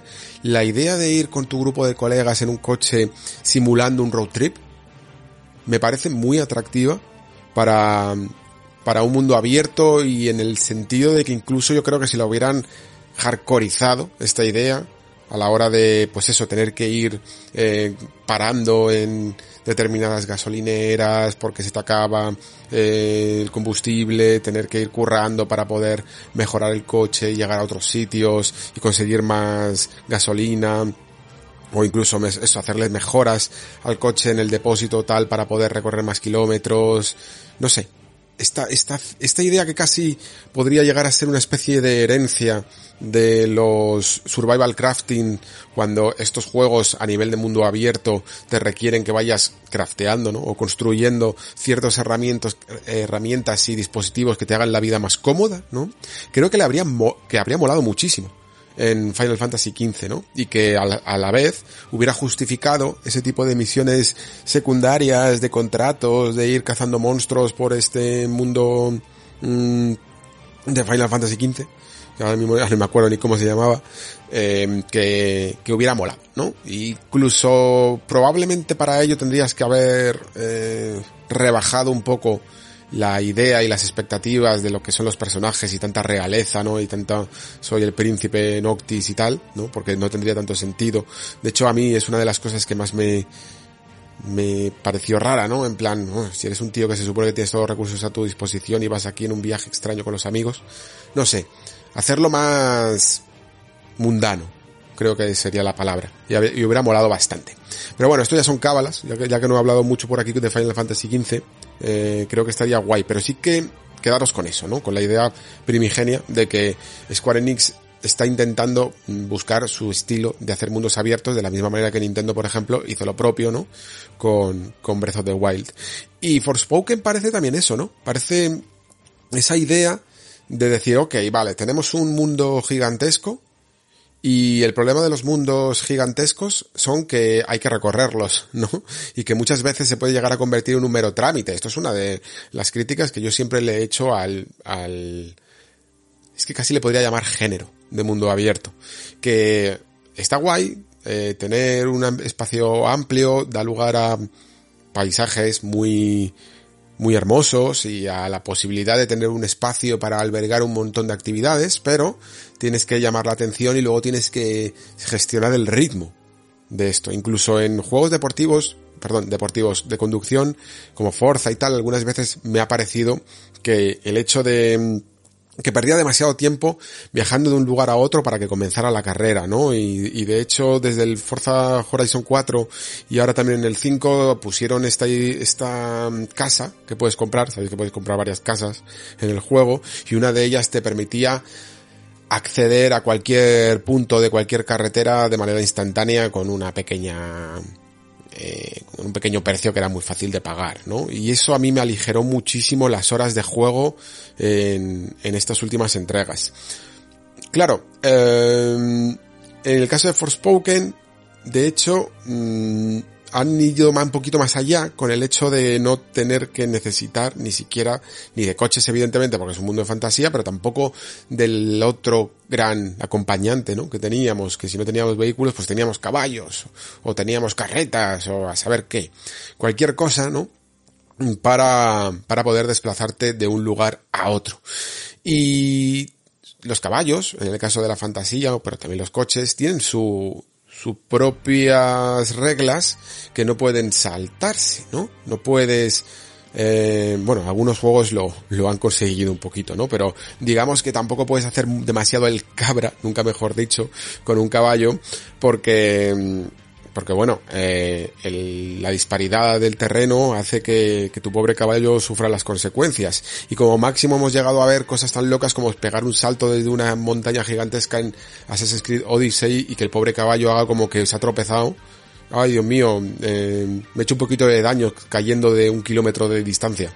Pero no pasa nada, sigo adelante, ¿no? Y te lo termina y te lo crees, o haces el, intent el intento de creértelo, ¿no?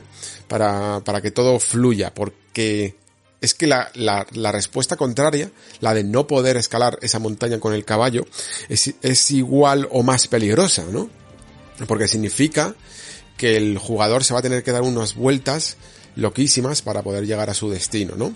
Digamos que esa orografía del propio terreno, el hecho de tener que poner tantas montañas, tantos cañones, tantos lugares eh, escarpados, que quedan bonitos, hace que sea difícil la navegación por los mismos. El Den Ring yo creo que ha dado una buena solución a esto, ¿no? Porque ha creado el caballo, ¿no? Y gracias a que el caballo no es un caballo en sí, sino que es tan ágil y pega unos saltos, pues te crees más que pueda llegar a tener, a, a sortear ciertas distancias. Y aún así, por lo que yo he visto, por lo menos en el primer mundo del Den Ring, se nota que todo está ajustado para que pueda ser mínimamente navegable por el caballo y por lo tanto algunas distancias o algunas montañas no son suficientemente, que no, no deben de ser eh, muy escarpadas para que no tengas problemas a la hora de escalarlas con el caballo. Y cuando ya es imposible de salvar las distancias, pues crean todavía más magia en el asunto, ¿no? Y ponen estos puntos, ¿no? Estos vórtices que nos impulsan para arriba, como lo habéis visto en los trailers y en las demos, que, que bueno, pues se aceptan porque es una solución de diseño al problema de los mundos escarpados. Y el mundo escarpado de Forspoken es muy, muy, muy escarpado, ¿vale? Si lo veis en los trailers se, se nota mucho mejor, hay algunos en los que realmente las diferencias de altura, de verticalidad, de, de, de cómo es, parece que esta, tierra, esta tierra está como desquebrajada por muchos lugares y hay un montón de montañitas eh, picudas y, y acantilados y de todo tipo de, de lugares que sortear, lo convierten casi más en el típico escenario de un Prince of Persia de parkour que un mundo abierto. Es digamos esa, ese tipo de visión que se nota que el, el escenario está muy preparado para que el jugador tenga unas habilidades súper mágicas con las que recorrerlo porque si tuviera unas físicas realistas sería prácticamente imposible. Y aquí es cuando se nota que Frey Holland, que se llama el personaje de Forspoken, esta, esta chica de una Nueva York que se va viajando, que viaja a este mundo de fantasía a lo Isekai, pues gracias a estas habilidades va a poder moverse como pez en el agua, básicamente. O sea, pega unos saltos de la hostia, va a toda pastilla, eh, se coloca en cornisas y en barandillas como si fuera el propio príncipe de Persia, que la impulsan más lejos todavía, ¿no? E incluso tiene una especie de gancho mágico con el que puede, casi como en este último Halo Infinite, con el que puede saltar de tejado en tejado sin ningún problema. Vamos, que no va a ser un impedimento, así como en un Spider-Man o algo así, la navegación por un mundo abierto sin necesidad en el fondo de ser Spider-Man. Y, y nada, que es, yo creo, uno de los factores diferenciadores, sin lugar a dudas, de este juego. Es, digámoslo así, una manera de ver cómo Square Enix intenta hacer un mundo abierto eh, más, más distinto. Y a mí, y yo eso me gusta premiarlo, ¿vale? Por eso incido tanto en ello llevo ya 10 minutos hablando de ello. Porque mmm, si le est estamos buscando nuevas fórmulas para de, de abordar este género en sí mismo ya, que es el mundo abierto, y no queremos en el fondo que todo sea tan cuadriculado como los mundos de Ubisoft, pero creo que tampoco sería justo que de repente ahora todos se hicieran la misma táctica de Breath of the Wild y la misma navegación y usaran parabelas y usaran mecánicas de escalada con energía y ese tipo de cosas, ¿no? Así que me mola que cada uno de los estudios decida utilizar su propia visión. Claro, ¿qué pasa? Que yo al principio no lo había pensado, pero sí que en esta última demostración fue en el momento en el que me nombraron la ciudad y vi la ciudad donde habitaba un poco todo, toda la gente aquí en el juego cuando me di cuenta de, hostia, espérate, que es que este mundo, eh, ahora que dice, que nos dicen que hay una especie de plaga, bueno, ya la llamamos plaga, porque de momento no tiene nombre oficial, traducción oficial, creo, eh, la llaman The Break, es como, pero parece una plaga como, como de bruma, o algo así, un poco como la que asola el mundo de Demon Souls, ¿no? Una especie de niebla extraña que convierte, que mata a todo el mundo o los convierte en monstruos o algo parecido, ¿vale? Y claro, esto hace que te des cuenta de que todo lo que has visto hasta el momento eran un mundo abierto, sí, un mundo gigante, pero un mundo de estos que le llamamos ahora mismo mundos muertos, ¿no? Y mundos muertos en el sentido de que no hay mucho personaje, mucho NPC por ahí recorriéndolos, que prácticamente estamos solos. A mí, eh, esto salta las alarmas, en general, eh, creo que ha sido una de las críticas y de las cosas negativas que más se ha quedado a la gente con eh, del juego y, estoy de acuerdo. Eh, yo a mí también me preocupa. Lo que quiero decir es que no me preocupa en general los mundos muertos. Eh, yo entiendo cuando se hace un mundo muerto. Em, por ejemplo, en los, Souls son mundos muertos, ¿vale? Elden Ring, para que no parezca que es que lo estoy comparando con juegos que no son mundos abiertos. Elden Ring va a ser un mundo muerto no va a haber habitantes por ahí dando vueltas, va a haber los cuatro NPCs de turno, ¿no? Por cada localización o lo que sea, y ya está, pero no son civilizaciones en su apogeo, siempre son mundos que parece que están en, en decaimiento, ¿no? Y, y es verdad que, por ejemplo, por cierto, creo que a lo mejor From debería de intentar empezar a cambiar un poquito esto, ¿no?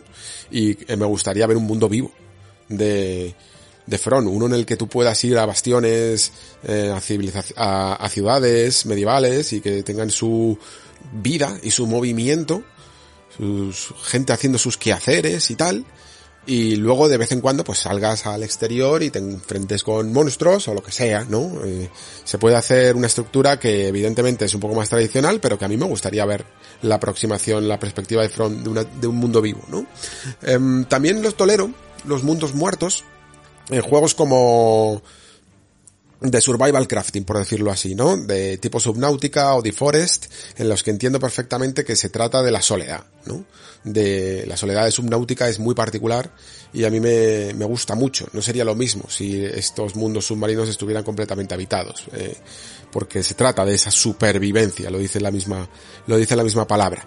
Pero en general, evidentemente, sí que creo que mmm, me gustaría más eh, un, un, mundo vivo.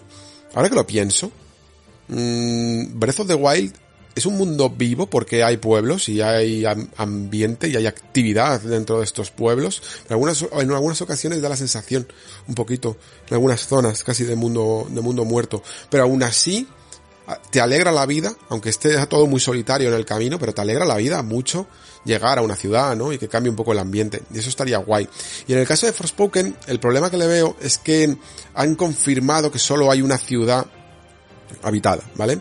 Eh, porque, y digo esto porque yo he visto a Frey ir y recorrer muchas ciudades que hay en el juego, pero están completamente vacías, como si lo que te estuviera intentando hacer el juego es darte la sensación de que la plaga ya ha pasado por, bueno, darte la sensación o que, o contarte esta historia de esta manera, ¿no? De que la plaga ya ha asolado estas zonas y que están completamente deshabitadas y como máximo las utilizarán pues para contarte qué ocurrió, cómo fue, cómo era la cultura de esa ciudad a nosotros al parecer no nos afecta por, no sé si por ser de otro mundo o por qué leches, simplemente es pues una cuestión de esta de fuerza narrativa, ¿no? Porque tendríamos que recorrer el mundo, evidentemente. Y, y que en el fondo da, es una justificación a, al, al diseño, ¿no? Del juego. El diseño del juego es, queremos que recorras un mundo grande lleno de peligros, fuera. No queremos diseñar un mundo vivo con un montón de interacciones e inteligencias artificiales que tengan que tener sus rutinas. No estamos interesados en eso. Eso es lo que te está, esa es la, las señales que te está mandando el juego, ¿no? Es su, su, su discurso es ese. En plan, nos interesa particularmente eh, la navegación ágil en un mundo abierto con combates eh, bajo esta visión que luego comentaré. No estamos tan interesados en crear un mundo vivo. De hecho, yo les pregunté, tuvimos una entrevista eh, después de la presentación, al día siguiente, con, con algunos de los miembros del, del estudio, ¿no? Y yo, claro, como vengo un poco de bagaje de, de bagaje, de que me gusta la, la fantasía épica y tal, y leo bastante sobre el género, pues una de las preguntas que se me ocurrió fue que me contaran un poco cómo se vivía en este mundo, ¿no? Cuál era su cultura, cuál era su, su manera de ser y cómo era la vida en, en Asia, que se llama, eh, antes de que llegara Frey. Y recuerdo que cuando las tradujo el, el traductor, eh, hicieron los típicos oh, oh, oh, oh, que hacen los japoneses, ¿no? Cuando se sorprenden un poquito y es que me, y luego me dijeron que es que era la primera vez que le preguntaban eso. Es que, claro, o sea, el, el propio diseño del juego mmm, evita esa pregunta, ¿no? Porque no parece que, que esté hecho para que tú te hagas ese tipo de cuestiones, el mundo de Asia. No es un mundo que intente, eh, no, es un mundo de world building, que le llamamos ahora, ¿no? Sí que creo que van a intentar meter un poco de lore, y que evidentemente va a tener su historia, pero parece un mundo más sistémico, por decirlo así. Eh, la cuestión es que sí que va a haber un último bastión de la civilización, es el último refugio donde la nada todavía, la nada la llamo como en la historia interminable, es que me recordaba bastante, de la plaga esta, eh, no ha llegado todavía, y que por lo tanto ahí se reúnen pues los últimos supervivientes que, supervivientes que habrán abandonado pues determinadas partes de este mundo, bla bla bla bla bla, y se han refugiado allí. Y es muy probable que desde ahí, como base, ¿no? Sea donde te den las misiones. Me recuerda un poquito en el fondo a, no sé, una especie de Destiny o Anthem en el que es, tienes este bastión, ¿no? Seguro para la humanidad, ahí recoges las misiones y luego te lanzas al mundo exterior a, realizar estas misiones, ¿no? Y, y, tengo que reconocer que el planteamiento en sí mismo no me parece atractivo. Creo que va a ser atractivo porque el, la navegación y la forma de recorrer este mundo lo es. Es un juego además muy, muy vistoso, yo creo. Se empieza a notar, aunque hay gente que no está sorprendida, pero bueno, gente que yo mismo no estoy sorprendido con, con el Unreal Engine en, el, en la demo de Matrix última, ¿no? No significa que no me parezca increíble, pero no es, cada uno se sorprende con determinados estímulos, ¿vale? A mí de hecho me suelen sorprender más los tipos de diseños y gráficos que imitan la naturaleza que a los que imitan las civilizaciones y las construcciones humanas. No sé por qué, me pasa esto. Me, por ejemplo, en la demo de Unreal Engine, la anterior, la de Lumen, que lo estuve comentando con un, con un oyente, me, me llamó más la atención porque a mí por alguna razón, pues eso, me, me, haces una demostración más fantástica y orgánica y natural y me llama más la atención que, que una más artificial en el sentido de una ciudad moderna. La cuestión es que es eso, que creo que el diseño de este juego por lo que podía llegar a esperar eh, ciertas personas que a lo mejor son más afines a lo que suele construir Square Enix con Final Fantasy, por ejemplo, u otros RPGs, no es tan atractivo, ¿no? Porque precisamente nosotros somos fans de este tipo de juegos o de este tipo de propuestas que suele hacer Square Enix porque lo que más nos molan de ellas normalmente es el world building, a nivel de historia, ¿eh? Otra cosa es que te guste más los combates o menos o bla bla, pero suele ser ese mundo atractivo en el que te presentan, ¿no? Y cómo funciona, cuáles son las dinámicas, cómo son las relaciones, las políticas, la cultura, la religión de esta gente, lo que nos suele llamar la atención. Eso no significa que Forspoken no tenga su propia historia, y que ya se está viendo en los trailers más o menos que sí que es una sociedad matriarcal, que sí que eh, tenemos un problema personal, que no confían en nosotros, que no entienden los poderes que, que tenemos y ese tipo de cosas. O sea que historia, trama, hay. Pero sí que se echa de menos ese world building, ¿no? Que tanto nos mola y que tanto nos cautiva. A mí, de hecho, por ejemplo, cuando hablamos, por ejemplo, de Legend of Heroes, de, de los trails, eh, normalmente hablamos más de su propio mundo en sí mismo y de sus personajes que de la trama en sí. Nos suele gustar más hasta ese nivel. Nos mola, lo que nos mola es eso que yo le llamo últimamente esto de ser un jugador viajero, ¿no? De viajar a estos otros mundos por lo atractivos que son. Y Forspoken parece un mundo atractivo visualmente y tecnológicamente, pero todavía no lo sé hasta qué punto culturalmente um, y históricamente, ¿no? Eh, la propia Asia cómo de atractiva será. Esa es una de las dudas que me genera. Em, y que creo que más o menos puede llegar a estar compensada por este intento de hacer algo distinto y que yo siempre, ya lo sabéis, suelo valorar muy bien porque mm, me gusta que las compañías intenten hacer cosas nuevas en vez de repetir esquemas, ¿vale? Aunque eso les dé lugar a tropiezos, errores, eh, no estar a la altura, pero intentar siempre hacer avanzar el medio con personalidad y con autoría. Es algo que yo valoro mucho. Em, sobre la historia en sí misma, todavía no sabemos muchos detalles, ya hemos visto más o menos, ya vimos en otros trailers cómo Frey eh, parecía que tenía problemas en su, en nuestro mundo, ¿no? En, en Nueva York, donde reside, y que de alguna manera se veía teletransportada a esta Asia, eh, sin saber muy bien por qué, a través de un portal, ¿no?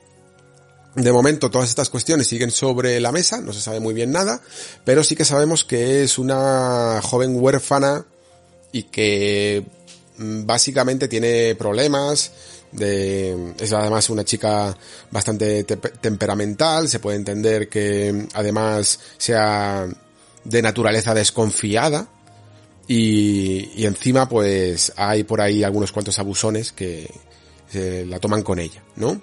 De nuevo me recuerda un poco a la historia interminable. Y es este refugio, ¿no? En la fantasía, que, que en el fondo muchas veces ha caracterizado tanto a este género en sí mismo, ¿no? De la fantasía, de la evasión y del escapismo, pero creo que por lo menos, por lo menos de momento, esta es un poco la intuición que me ha dado por las palabras de los autores. Esto luego no significa que aunque esté trabajado a nivel teórico, lo vayan a trasladar bien al juego porque es un paso muy grande. Pero, pero al menos veo temas, veo intención de, de hacer ciertos temas en la historia de Forspoken. En el caso de, de Frey, sobre todo, el de no, el de que no puedes huir de tus problemas, ¿no? El de que por mucho que te vayas incluso a otro mundo, tus demonios internos, ¿no? Y aquellas, esas cosas de las que intentas escapar, te siguen persiguiendo, ¿no? Porque en el fondo residen dentro de ti. Y ese tema a mí me mola mucho.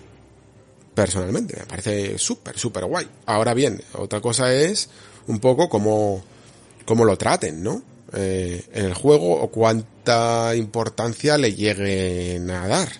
Porque luego sí que hemos visto que hay unos temas, porque este sería un poco el conflicto interno, y luego estarían los conflictos externos en los que vemos como a Frey parece que la capturan, la quieren matar por porque desarrolla estos poderes, que no sabemos exactamente cómo los consigue. Mi teoría, por si os sirve de algo, es que Frey de alguna manera en el mundo real encuentra el brazalete este que vemos en uno de los trailers y ese le hace primero teletransportarse a otro mundo y luego aparte le da las habilidades sobrenaturales que tiene. ¿Por qué? Porque este brazalete además es una entidad en sí misma y le le, o sea, tiene, tiene personalidad y tiene un nombre propio que es Kaf, que es brazalete, pero le llaman Kaf. Y, y tiene una voz que habla a Frey durante toda la aventura y están todo el rato conversando. Es una idea que a mí me mola mucho, ¿eh? Por alguna razón es muy Brandon Sandersoniana. Eh, pero no solo, ¿eh? sino que a Brandon Sanderson también le gusta, pero la he llegado a ver en otros eh, libros de, de, fantasía, la he visto también en otros videojuegos, incluso como, eh, no sé si lo, si lo conocéis, he hablado alguna vez de él por ahí, se llama eh, The Dark Eye, tiene dos aventuras gráficas, una que se llama Chains of Satin y otra que se llama Memoria, pues en Memoria también tiene un poco el mismo principio este, hablas con tu bastón. Y aquí pues hablamos con nuestro brazalete, eh, un brazalete además que mm, me parece bien, bien escogido, ya no solo porque me mole esta idea, sino porque además, si antes estábamos hablando de que bueno, era, es un mundo relativamente muerto, ¿no? Es un mundo que mm, tiende a no ser, a no estar superpoblado y, y que por lo tanto no vamos a encontrar muchos NPCs por ahí. Yo todavía tengo la, la, la fe en que alguno pongan, ¿no? porque si no realmente puede ser eh, muy solitario. Pero para hacerlo menos solitario, pues tenemos este CAF, ¿no? Y, siempre, yo por lo que he estado viendo en los clips, cada vez que hay una misión, cada vez que vamos a un lugar nuevo, eh, siempre está, hay una dinámica de diálogo entre Frey y CAF, ¿vale? Son el dúo dinámico. Están todo el rato entre que una es un poco borde y el otro es muy irónico, bromista, están todo el rato, pues eso, eh, como el perro y el gato un poquito, o lanzándose pullitas, o, o haciéndose a ver quién tiene la respuesta más ingeniosa. Y le sienta bien, ¿eh? Le sienta bien. De hecho, me parece clave. Si no fuera por estas conversaciones, uf, realmente sería un juego muy, muy, muy, muy solitario, ¿vale? Que es algo que, como digo, creo que te puedes permitir si el tono es ese. Pero no sé si for, como Forspoken no va por ahí, ¿no? No es el tono de Dark Souls. Mmm, tenían que hacer alguna cosilla como esta. Vale, y el último pilar, digamos, de lo que se ha ido viendo en el juego sería el sistema de magia. Y este sistema de magia eh, me genera algunas pequeñas dudas por el momento, porque no estoy todavía mmm, seguro de hasta qué punto, hasta que no lo tengan en los mandos, de cómo van a ser las sensaciones. ¿Por qué? Precisamente porque es nuevo. De nuevo volvemos a lo mismo, ¿no? Es difícil comparar exactamente cuando, cómo, cómo es algo, cómo son las sensaciones de algo que no estás acostumbrado a ver. La, la, gente de hecho sí que lo está intentando comparar un poquito, porque, o sea, no es que estén intentando forzándose a compararlo, pero, pero la, nuestra mente videojugadora funciona así, intentamos buscar un punto de anclaje siempre. Y el que han encontrado, yo de hecho no lo había ni pensado, es Infamous. Eh, puede ser, que, que, sea parecido a Infamous en ese sentido en el que Infamous utilizábamos siempre poderes mágicos y teníamos tanto ataques de larga distancia como de corta, pero lo cierto es que Forspoken pega un buen repaso en cuanto a habilidades mágicas, ¿eh? y todas muy muy bien diferenciadas. Pero sí que es verdad que intenta fomentar un cierto estilo de ataques que pueden llegar a ser un poco de carga, un poco de, de a distancia y un poco de cuerpo a cuerpo. Pero todos mágicos, y sobre todo se siente como si fueras una especie de clase de mago, ¿vale? En un MMO sobre todo o alguna cosa así, en el que como si vas solo tienes que tener siempre eh, mucho cuidado con las distancias porque no te van a cubrir el típico tanque y por lo tanto siempre tienes que andar eh, separándote del la afluencia y vigilando a todos los enemigos, ¿no? Para poder castear a gusto y, y, soltar ataques poderosos. Bueno, pues creo que esta es un poco la misma dinámica, pero con un personaje que a la vez, como es tan tan ágil y tiene tanta velocidad, pues va a poder escapar muy rápidamente de muchos enemigos, ¿vale? Y siempre poniendo un poquito de distancia, pues va a poder, vas a poder ir alternando sobre qué es lo que más te interesa ahora, si utilizar este ataque, este otro, te la juegas con uno, un ataque que tengas que castear eh, muy que, que, que, tarde lo suyo en, en ejecutarse, ¿no? Porque es muy poderoso, o si prefieres ir con ataques rápidos, o si que prefieres ir con ataques cercanos y, un poquito más poderosos, ¿no?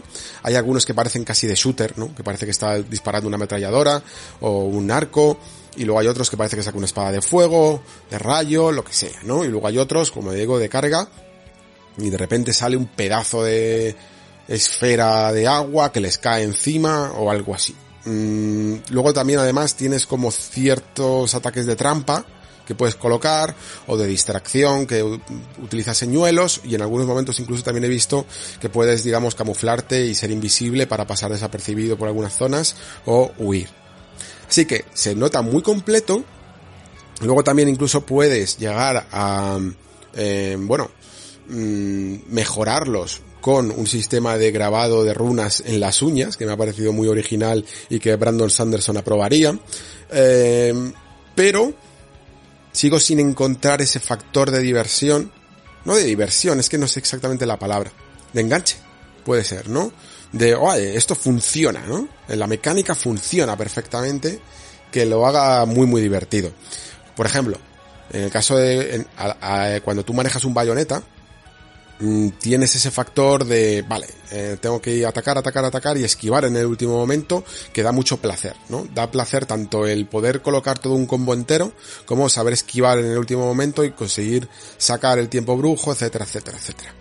Eh, esas son unas mecánicas sólidas. Con Forspoken todavía no lo termino de ver. A mí está el, el concepto de tener que alejarte un poquito del enemigo en vez de meterte plenamente en la refriega y jugar un poquito con tus reflejos y con tus tiempos de respuesta, hmm, habrá que verlo. Habrá que verlo un poco cómo funciona. De momento no me parece, me parece muy atractivo visualmente. Me parece que tiene un huevo de ataques, pero un huevo. Y eso significa que más que probablemente tengamos que podamos elegir nuestro estilo que más se adecue a nuestro a nuestros gustos. Y si yo por ejemplo quiero un ataque más cercano con más esquives mm, que, que simule casi un cuerpo una clase de cuerpo a cuerpo quizá me lo pueden dar no de la misma manera que por ejemplo Dragon's Dogma. Teníamos esa clase cercana, eh, bueno, había híbridos, ¿vale? Pero en, a resumidas cuentas, podías atacar con armas cercanas, eh, podías atacar con arcos, por ejemplo, ¿no? Y luego tenías también incluso una clase maga que también casteaba lo suyo y tardaba lo suyo en hacer un pedazo de, ataque de la hostia, ¿no? Eh, pues lo mismo quizá podamos hacer ser un personaje muy voluble, ¿no? Muy dinámico en ese tipo de cosas. Eh, pero me quedo un poco con las dudas de hasta qué punto, ¿vale? De si realmente esta manera de mantener una distancia prudencial va a ser va a ser interesante. Vamos, que mm, es difícil hablar en el fondo de Forspoken por mucho que lleve media hora y no lo parezca. Porque no sab porque por mucho que sé que han sacando vídeos no termino del todo de saber exactamente qué es lo que propone.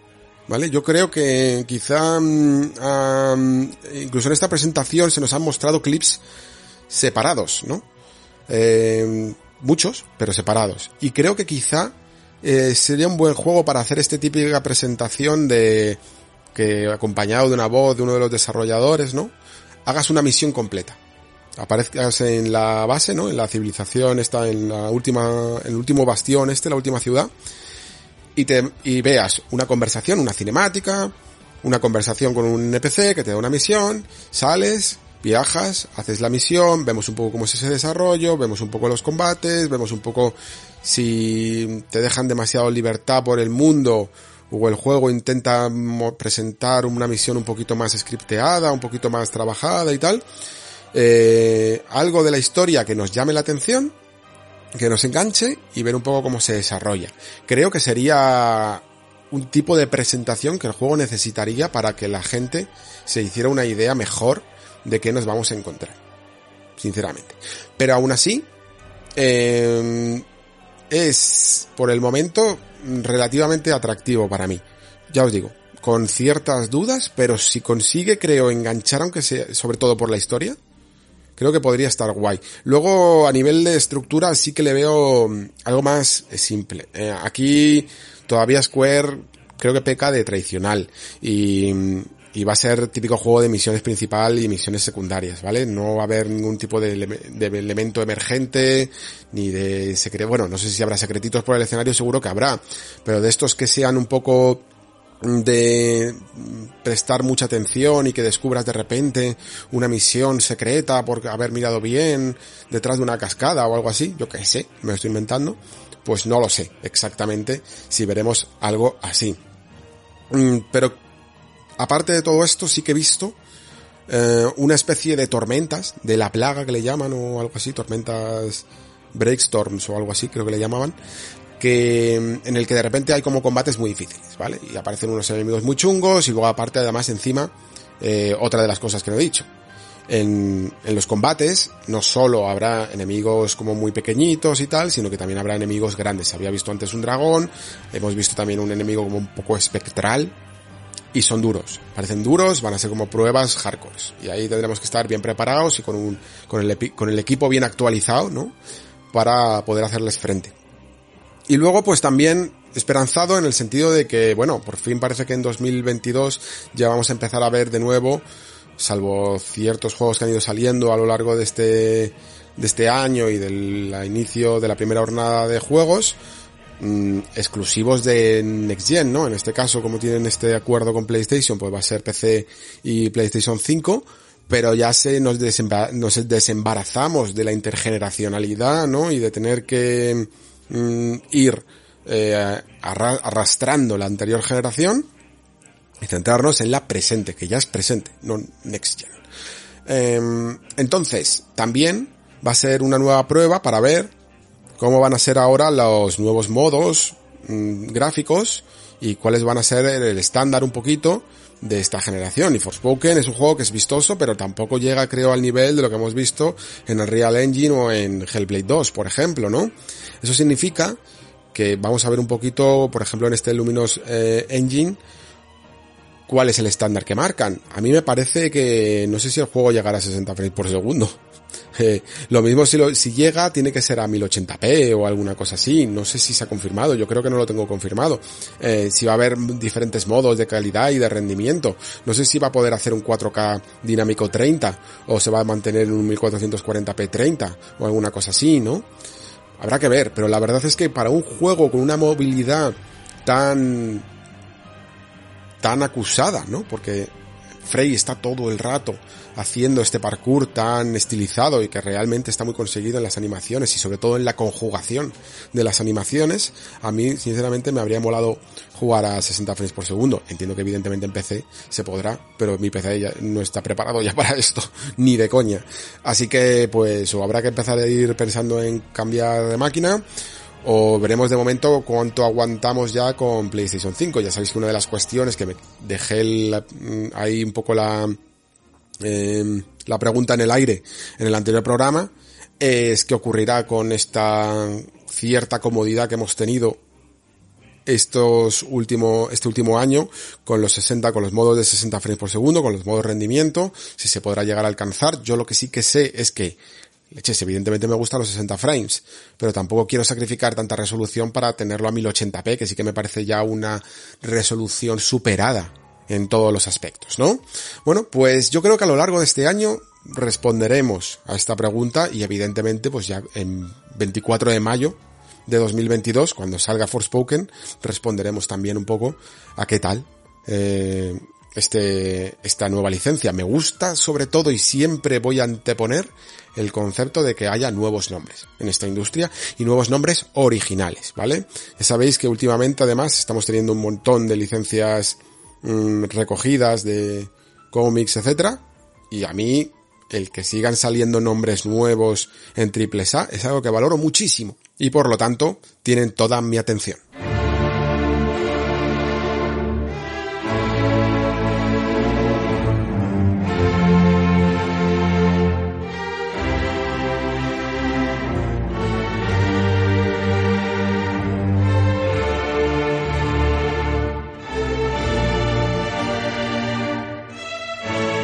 Y hasta aquí el nexo de hoy. Me dan como ganas de felicitaros las fiestas y ese tipo de cosas, pero en el fondo es que nos vamos a escuchar dentro de poco para ese anexo de, The Witcher. Lo que pasa es que entiendo que no será a lo mejor santo de la devoción de todos los oyentes y, y por lo tanto habrá algunos de vosotros que no lo escuchéis. Así que para los que sea este el último programa del año, felices fiestas. Eh, espero que eh, disfrutéis como podáis. Ya sabéis que estamos todavía en una etapa complicada del mundo.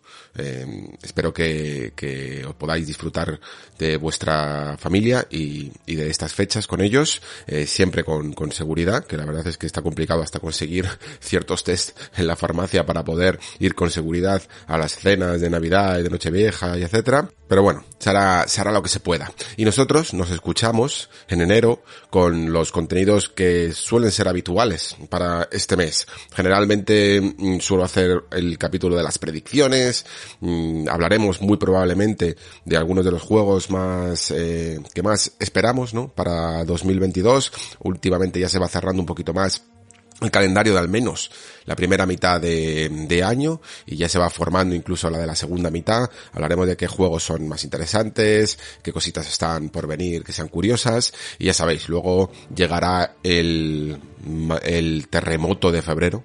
Que, que, eso va a ser bastante gracioso con juegos ya muy importantes de la talla de Dying, Light 2, Horizon Forbidden West y por supuesto Elden Ring. Así que se antoja un inicio de año cuando menos interesante y espero que lo vivamos también juntos. Muchísimas gracias a todos, como siempre digo, por estar ahí. Muchísimas gracias por escuchar.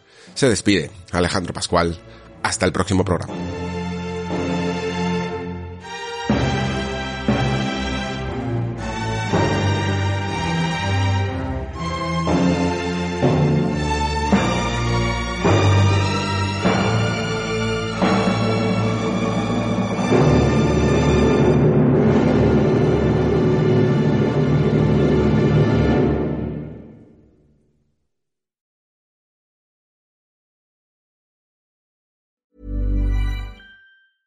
Hi, I'm Daniel, founder of Pretty Litter. Did you know cats tend to hide symptoms of sickness and pain? I learned this the hard way after losing my cat, Gingy. So I created Pretty Litter, a health monitoring litter that helps detect early signs of illness by changing colors, saving you money and potentially your cat's life. Pretty Litter is veterinarian developed, and it's the easiest way to keep tabs on your fur baby's health right at home. Go to prettylitter.com and use code ACAST for 20% off your first order and a free cat toy. Terms and conditions apply. See site for details.